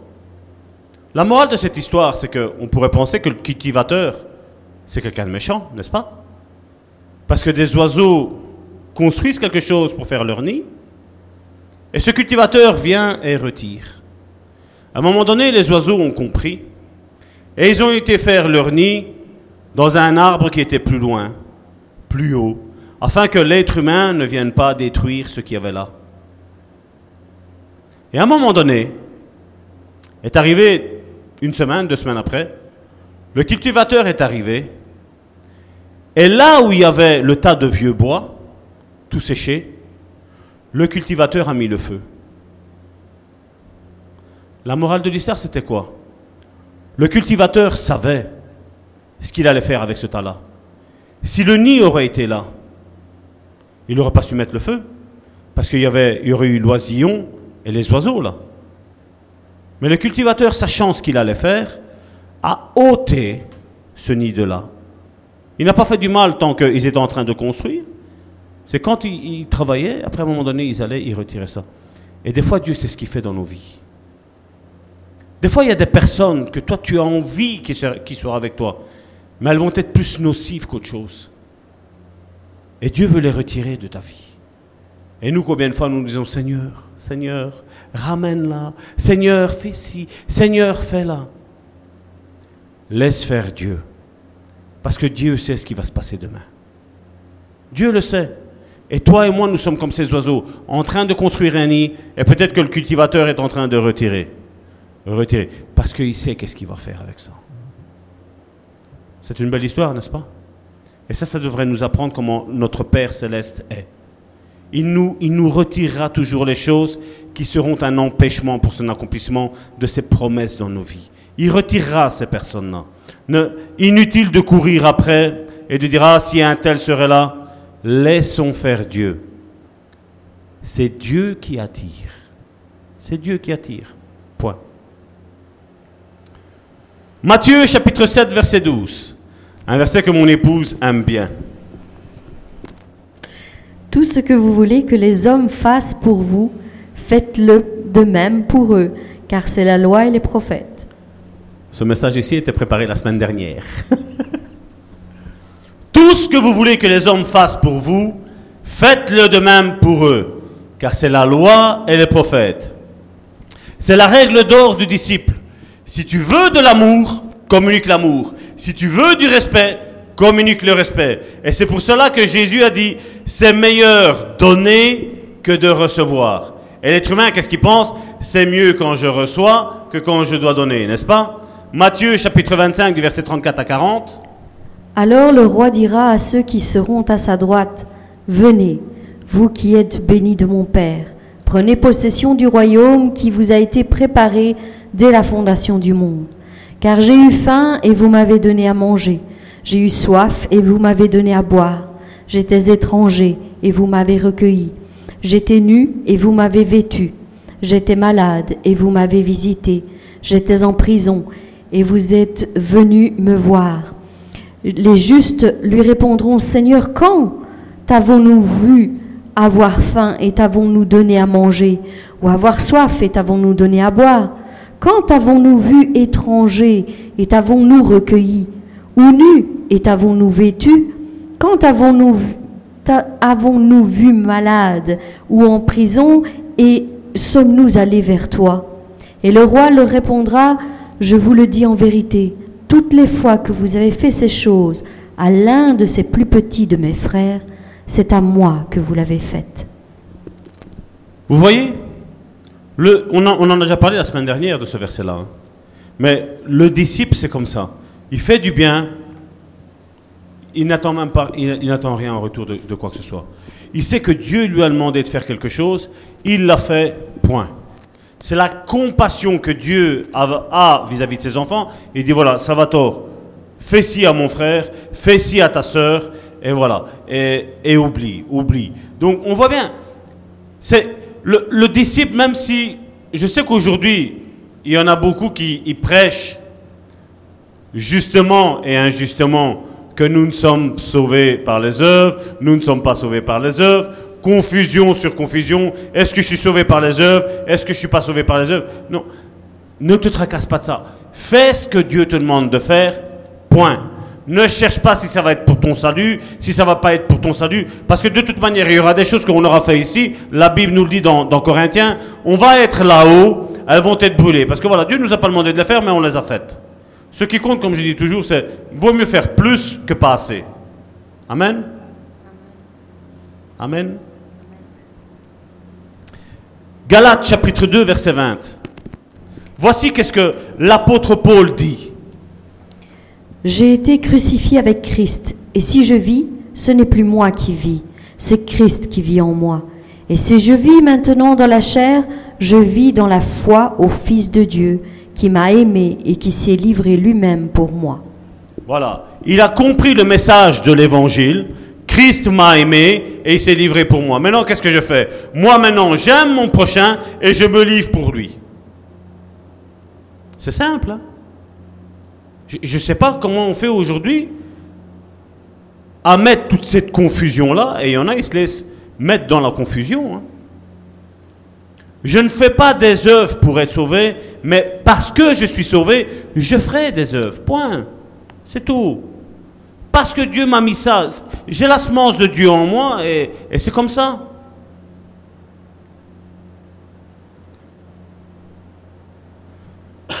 si l'Église perd la compassion, eh bien cette Église a déjà fini par s'éloigner de Christ.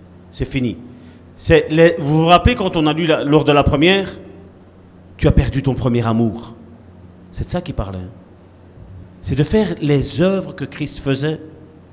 La compassion, pourquoi? Pour les âmes, pour l'unité de l'Église. Et il est même écrit, afin que nous ne l'oublions pas, dans 1 Corinthiens chapitre 12, verset 27.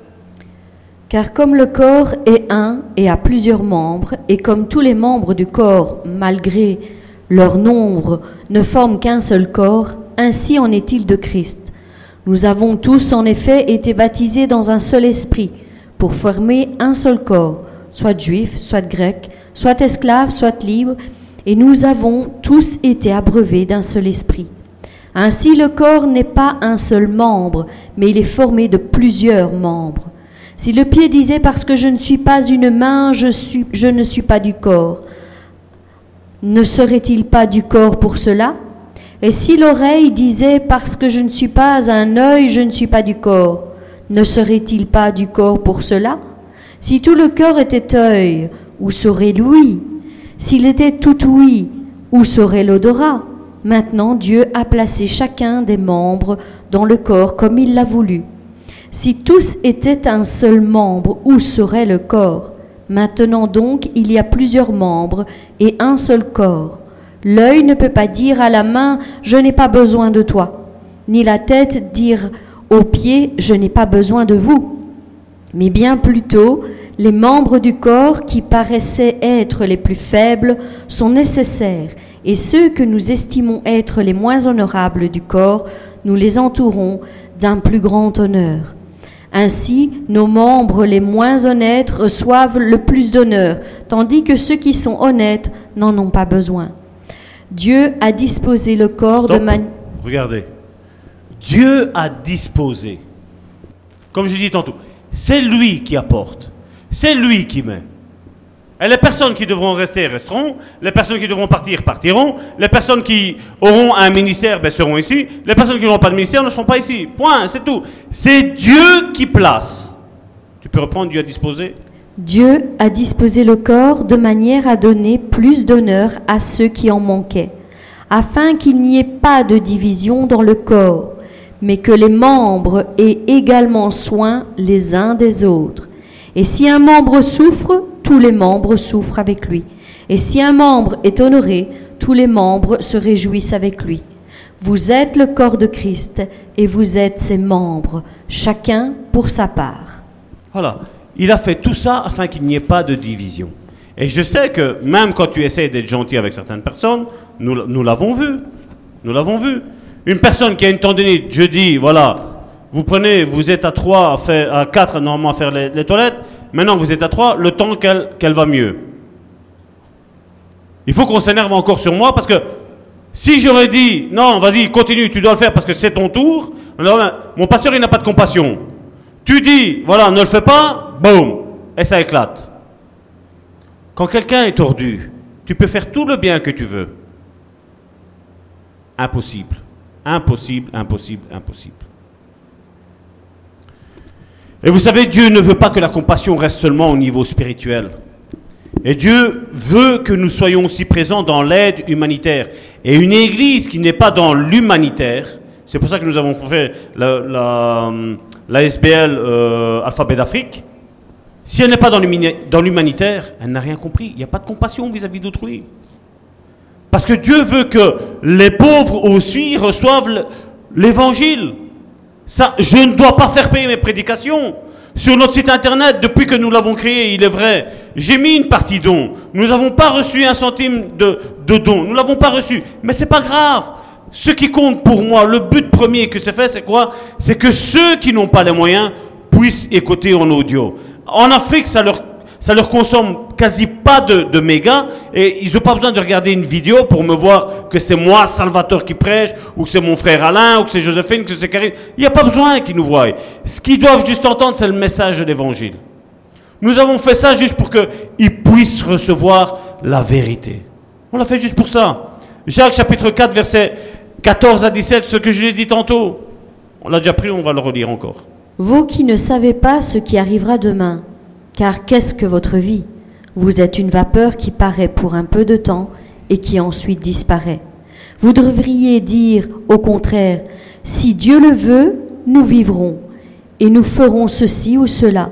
Mais maintenant, vous vous glorifiez de vos pensées orgueilleuses. C'est chose mauvaise de se glorifier de la sorte. Celui donc qui sait faire ce qui est bien et qui ne le fait pas commet un péché. J'en ai déjà parlé là-dessus, mais je l'ai repris exprès, parce qu'il faut que ça rentre dans nos têtes. Si je sais faire le bien et je ne le fais pas, c'est pas, pas bien. Vous savez, il y a, certains chrétiens, euh, disciples, ils ont deux pains. Qu'est-ce qu'ils font? Ils donnent le pain à l'un et ils donnent l'autre pain à l'autre. Eux, ils n'ont plus rien.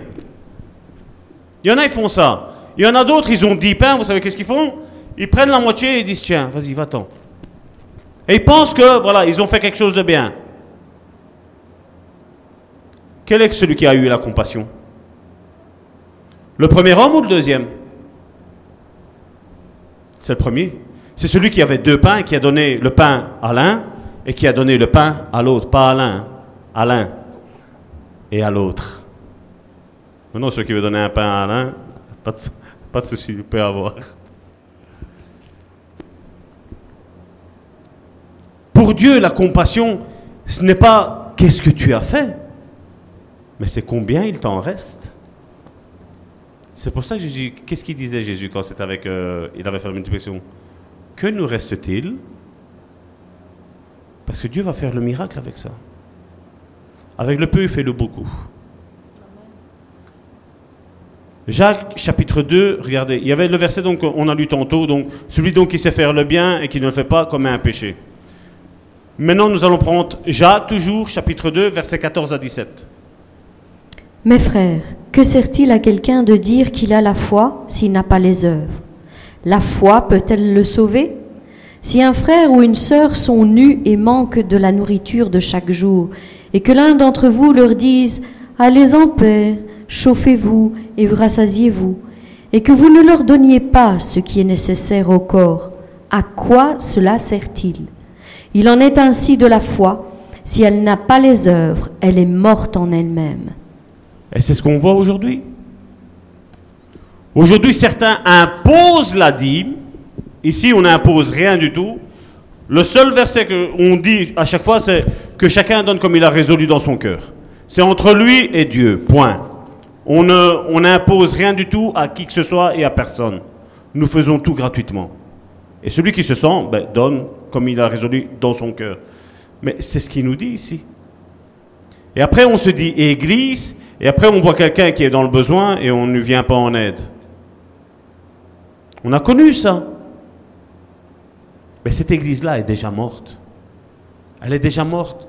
Parce que non seulement on impose les dîmes, non seulement on impose les offrandes, non seulement on impose un tas de choses, mais après, quand il y a des besoins parmi le peuple, on ne le fait même pas. Ça, c'est une église de Satan. Point. Il n'y a, pas de- a pas de discussion autre à avoir. La même chose, la compassion, ce n'est pas non plus que je vais chez mon frère ou chez ma soeur, je m'installe et je dis, hé ma soeur, prépare-moi une bonne lasagne. Parce que ça aussi, hein, parce que je sais bien, quand je fais ce message sur la compassion, on pourrait dire, oh, mais Salvatore, il fait pas ci, Salvatore, il fait pas là, Salvatore ici, Salvatore là. Non. Je dis, la même chose. C'est pas que je, vais, c'est pas parce que nous sommes frères que je viens chez toi et que tout m'est permis. Ou alors je dirai, ah, je vais voir si, mon frère, regarde, ici il est mis que, on va voir, euh, il y en a, ils ont, ils ont, euh, ils ont exercé l'hospitalité, ils ont, euh, ils ont hébergé des anges. On va voir si tu es un bon frère. Ce soir, je dors chez toi. Et certains vont prendre ça, c'est la compassion. Non, non. N'oublions pas que la compassion, c'est souffrir avec, avec l'autre. Et je n'ai pas à imposer quoi que ce soit à mon frère et à ma sœur. L'amour, c'est la même chose. Je n'impose pas que les autres m'aiment. Mais je m'impose à aimer les autres, à avoir compassion des autres.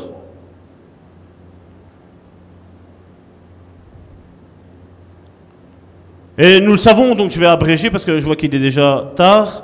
Jésus a été obéissant jusqu'à la mort. Jésus face à l'opposition, il est resté fidèle.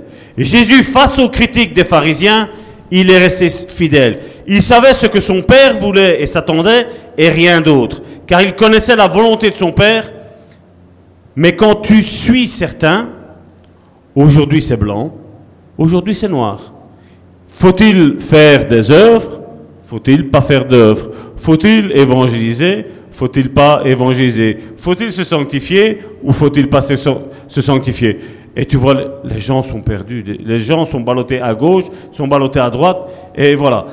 Ils sont en train de mettre quelque chose que, voilà, vous avez absolument besoin de moi, de celui qui est en train de vous prêcher.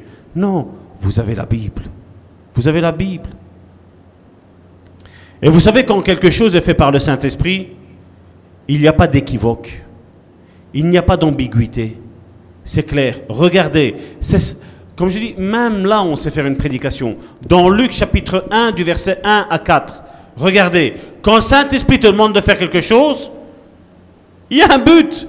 Il y a, même quelqu'un d'autre qui fait la même chose que toi. Regardez. Plusieurs ayant entrepris de composer un récit des événements qui se sont accomplis parmi nous, suivant ce que, qui nous ont transmis, ceux qui ont été des témoins oculaires dès le commencement et sont devenus des ministres de la parole, il m'a aussi semblé bon, après avoir fait des recherches exactes sur toutes ces choses depuis leur origine, de les exposer par écrit d'une manière suivie. Excellent Théophile, afin que tu reconnaisses la certitude des enseignements que tu as reçus. Voilà, reviens au verset 3. Il m'a aussi semblé bon. Il a eu la pensée de Dieu de ce qu'il devait faire. Et la pensée de Dieu s'est traduite comment?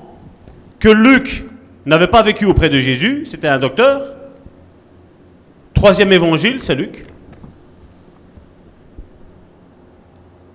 Il a eu l'inspiration qu'il devait faire quelque chose. Mais c'était quelque chose de cohérent. Et avec un but. On le voit qu'après, nous avons cet évangile merveilleux de Luc. Où Luc n'a pas rapporté des choses qu'il a entendues une fois et il les a mis. Non. Il a parcouru tout Jérusalem. partout où Jésus a parcouru, il a été questionné. Il a été posé des questions. Tout ça pour nous dire quoi? Que l'évangile, c'est une véracité que l'évangile est vrai. Il n'a pas été manipulé. Les choses sont là devant nos yeux.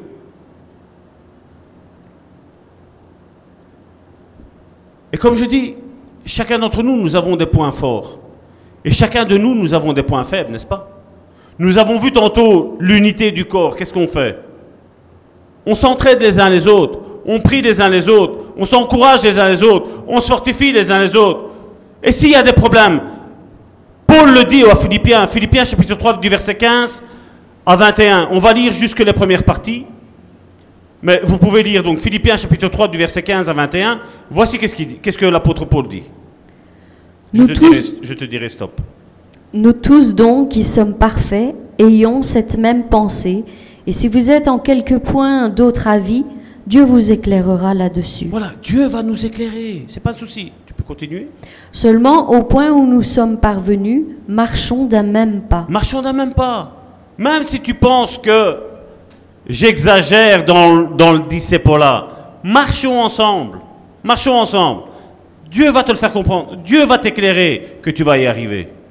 Dieu va, t'éclairer. Je sais que moi, moi, Salvatore, je sais que c'est ça le chemin. Il n'y en a pas deux. Il n'y en a qu'un. Il est, il est le chemin. C'est celui-là. Et donc voilà, après il dit, soyez tous mes imitateurs, frères, et portez les regards sur ceux qui marchent selon le modèle que vous avez en nous.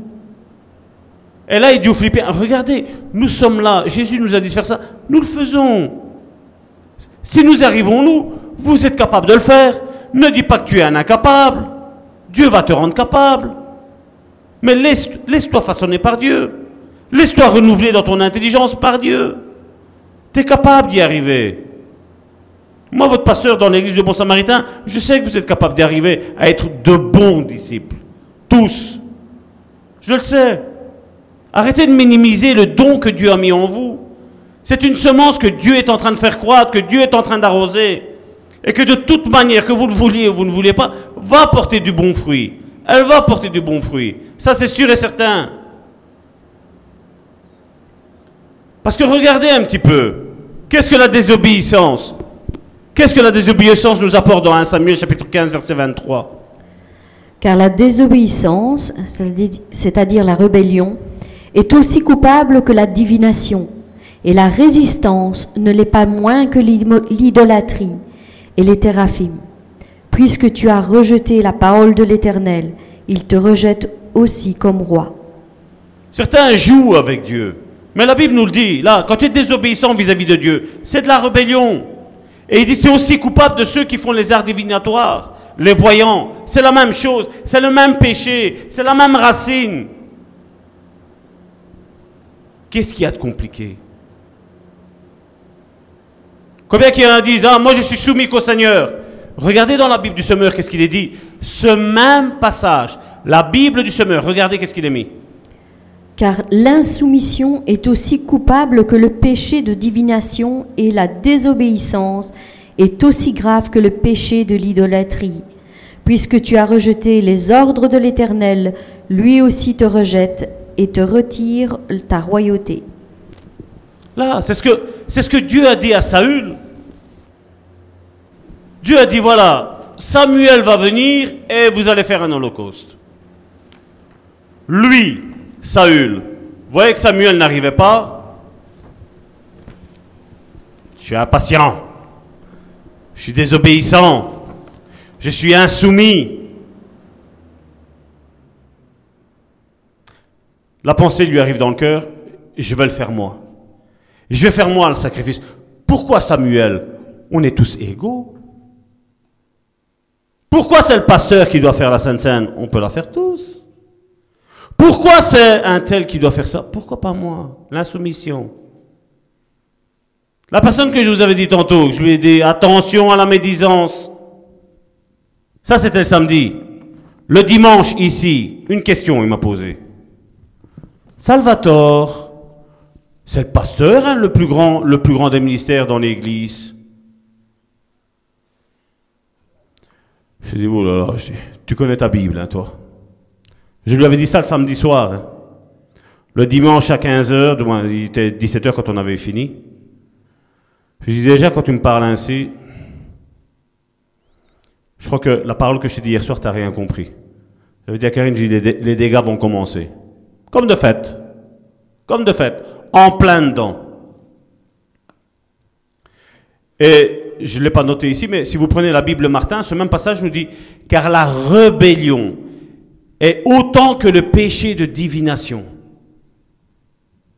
La rébellion. Et pour clôturer, voici pourquoi cette étude a été faite. Parce que la Bible nous dit que nous devons avoir les sentiments qui étaient en Christ. L'obéissance. L'obéissance comme Christ avait ces sentiments-là.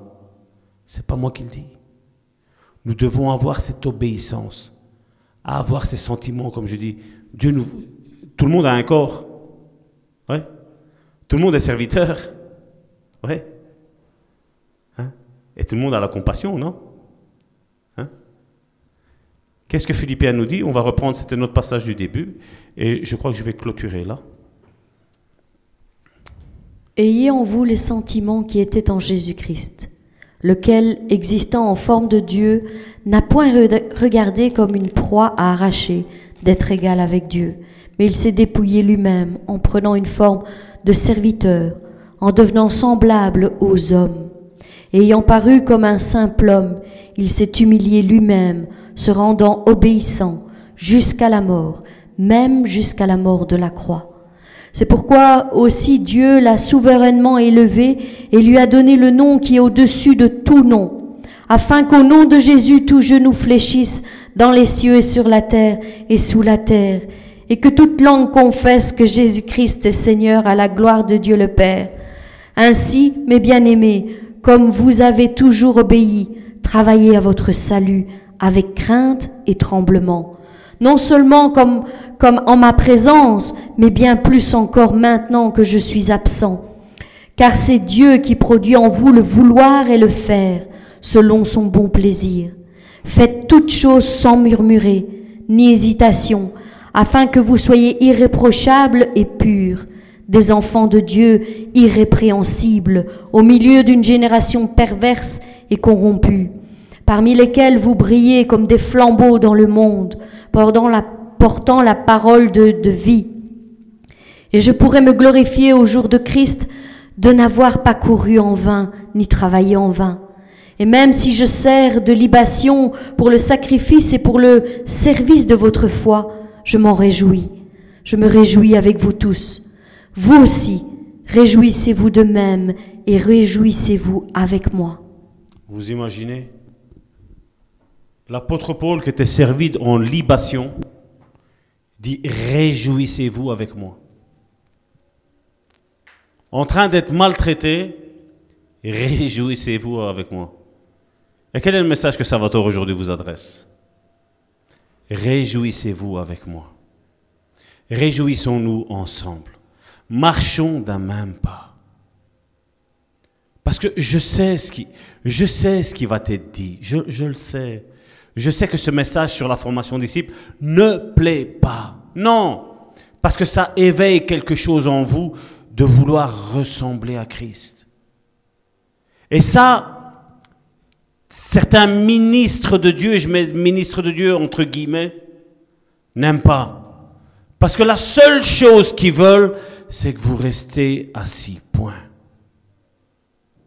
Mais nous l'avons vu tantôt. Si quelqu'un sait faire le bien et ne le fait pas, il pêche. Et qu'est-ce qui mène les gens à l'enfer? Le péché. Et qu'est-ce que la Bible nous dit aussi? L'amour couvrira une multitude de péchés. Et l'amour, on doit le comprendre en tant que compassion. Je vais appeler mes sœurs à venir ici. L'amour, ici, on doit le comprendre en tant que compassion. Compassion vis-à-vis de ceux qui souffrent. C'est ça, c'est ça la compassion. C'est avoir l'amour, c'est avoir la nature de Dieu en nous. Peu importe le bien qu'on nous a fait. Et je sais que ça, c'est impossible à avoir les sentiments qu'il y avait en Dieu si nous ne sommes pas proches de Dieu, à travers la prière, à travers la lecture de la parole de Dieu quotidiennement. Je sais que c'est impossible, on n'y arrivera pas. Et c'est pour ça qu'il faut cultiver cela. Il faut rechercher cela. Et comme il est mis, travaillons avec crainte et tremblement à notre salut. Amen.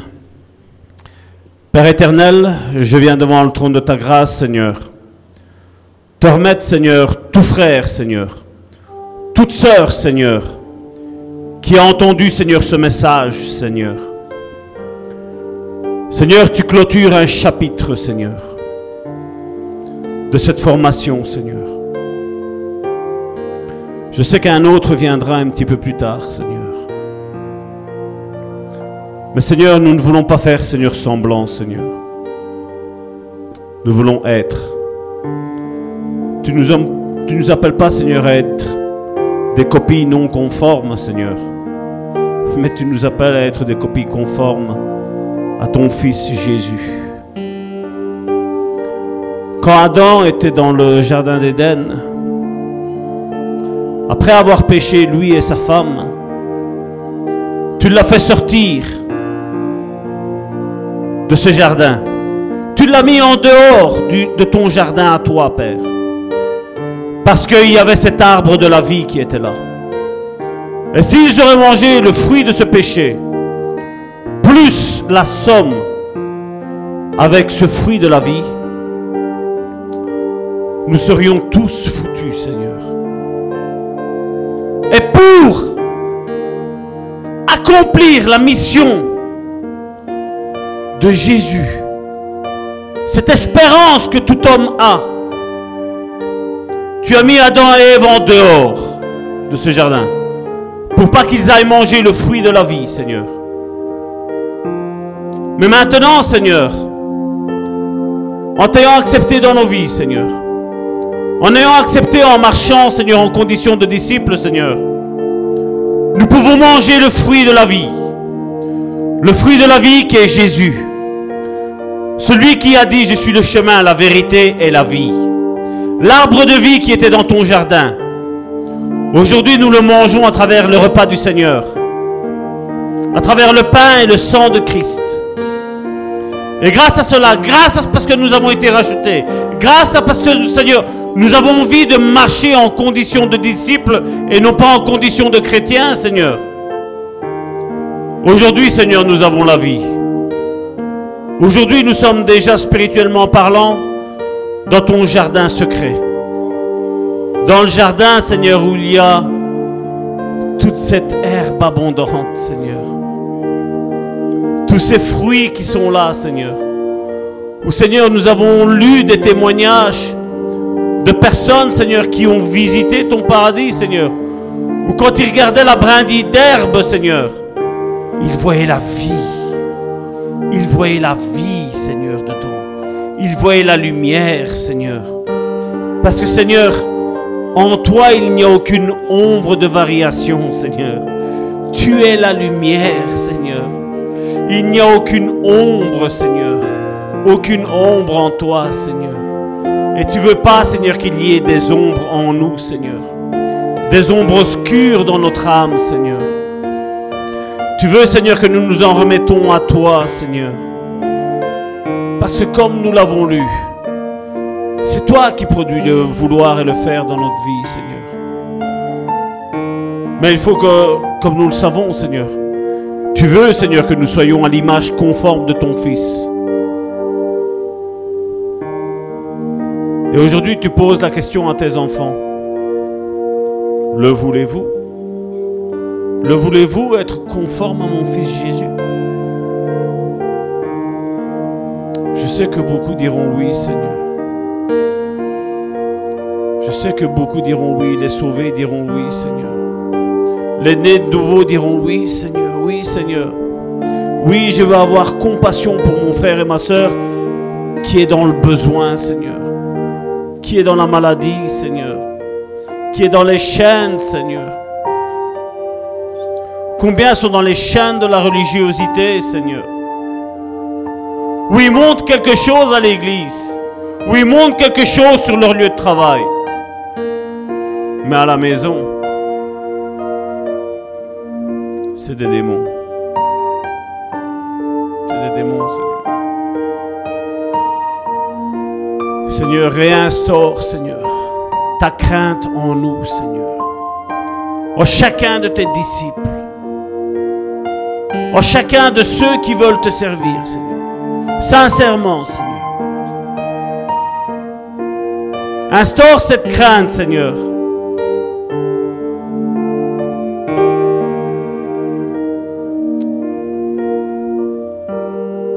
Je vois un vent se lever. C'est le vent du Saint-Esprit. Certains diront c'est la dernière vague. Moi, dis le Saint-Esprit est capable de faire cent mille fois le tour en une seconde. Il y a une vague qui arrive où les véritables disciples vont se lever. Ils vont comprendre la différence entre être chrétien et être disciple. Une vague qui va comprendre ce que c'est la religiosité et ce que c'est de te servir à toi en esprit et en vérité, Seigneur. Cette vague est comme un tsunami. On ne sera pas beaucoup. Mais une chose est certaine, ils seront dans l'église. Ils seront en train de prier, de jeûner pour ceux qui sont en train de se perdre. Pas pour les religieux, mais pour ceux du monde. Parce que le Fils de l'homme est venu sauver ceux qui étaient perdus, ceux qui étaient méprisés, ceux qui étaient rejetés. Seigneur, souffle. Souffle ton Saint-Esprit, Seigneur. Renouvelle les vies, Seigneur. Seigneur, pour ceux qui jusqu'à aujourd'hui, Seigneur, ont pataugé, Seigneur, ils prennent une décision ferme de dire, Seigneur, crée en moi ce vouloir et ce faire. Crée en moi que cette parole, l'ennemi ne me l'arrache pas, ne la détruise pas.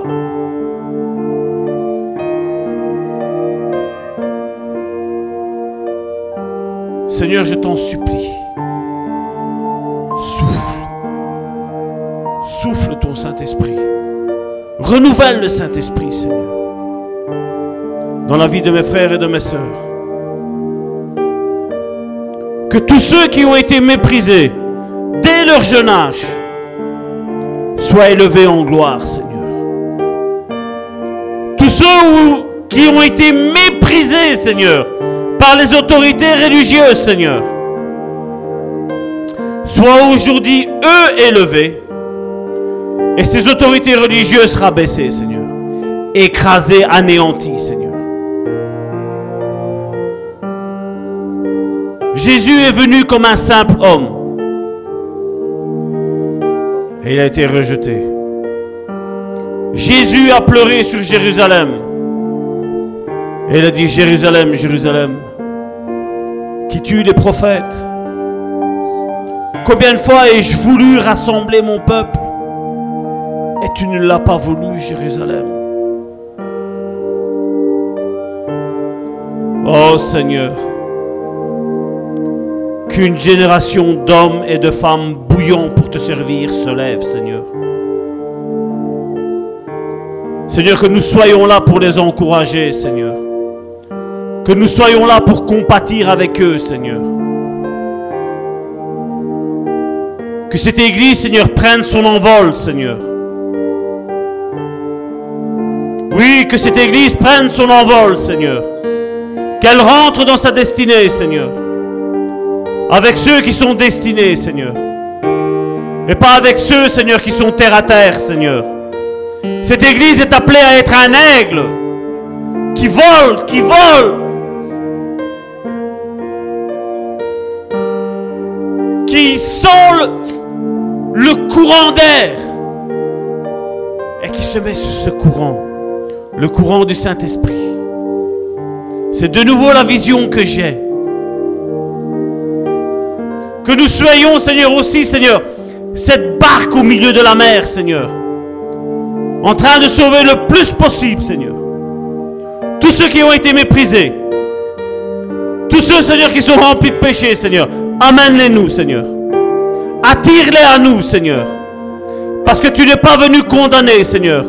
Tu es venu sauver ceux qui étaient perdus, Seigneur. Au nom puissant de Jésus, Père, je t'ai prié. Amen.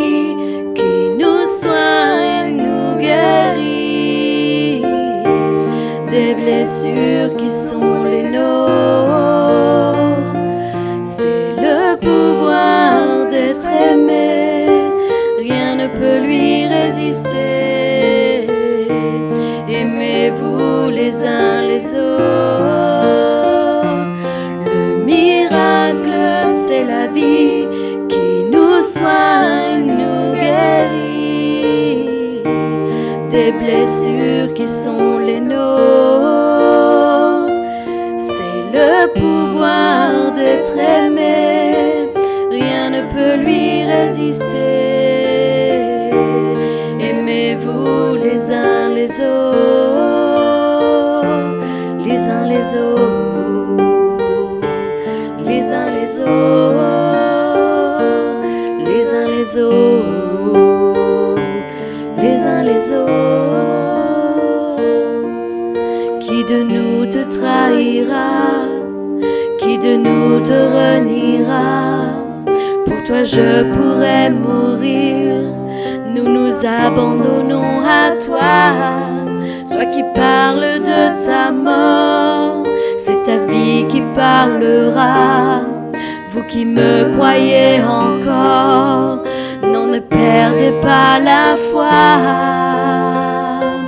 Le miracle, c'est la vie qui nous soigne, des blessures qui sont les nôtres le pouvoir d'être aimé, rien ne peut lui résister. Aimez-vous les uns les autres. Le miracle, c'est la vie qui nous soigne, nous guérit des blessures qui sont les nôtres. C'est le pouvoir d'être aimé rien ne peut lui résister.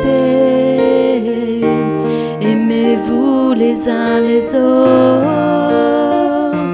les uns les autres, les uns les autres, les uns les autres, les uns les autres.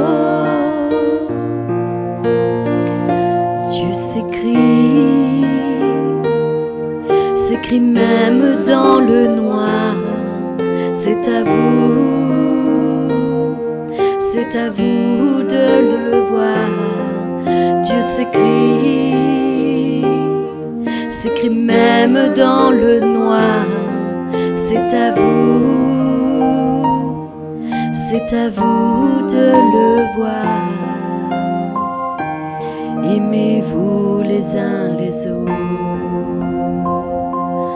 Le miracle, c'est la soigne, nous guérit des blessures qui sont les nôtres. C'est le pouvoir d'être aimé, rien ne peut lui résister. Aimez-vous les uns les autres.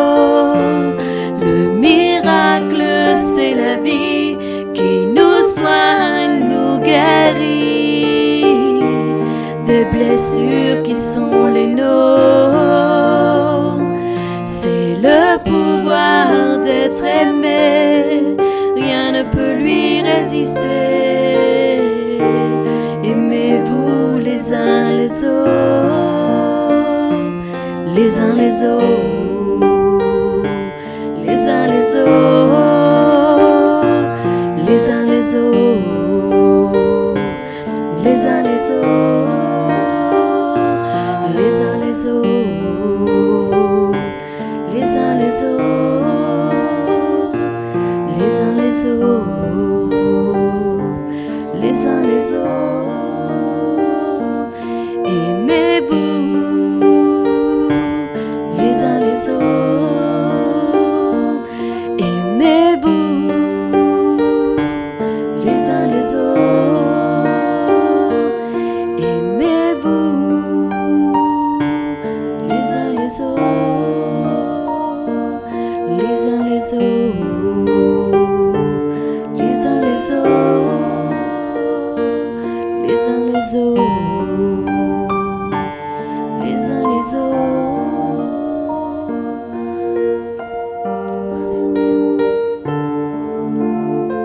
Dieu, je veux te remettre encore cette semaine, Seigneur, qui se présente devant nous. Seigneur, je te dis merci pour ce message que tu nous as adressé, Seigneur, encore en ce jour. Seigneur, vraiment, Seigneur, que tu puisses, Seigneur, l'ancrer, Seigneur, dans nos corps, dans nos cœurs, Seigneur, que nous puissions le mettre en pratique, Seigneur. Seigneur, vraiment pour euh, être des disciples selon ton cœur. Seigneur, garde-nous, protège-nous, Seigneur, accompagne-nous en toutes choses. Et merci pour toutes choses. Au nom de Jésus. Amen. Soyez bénis.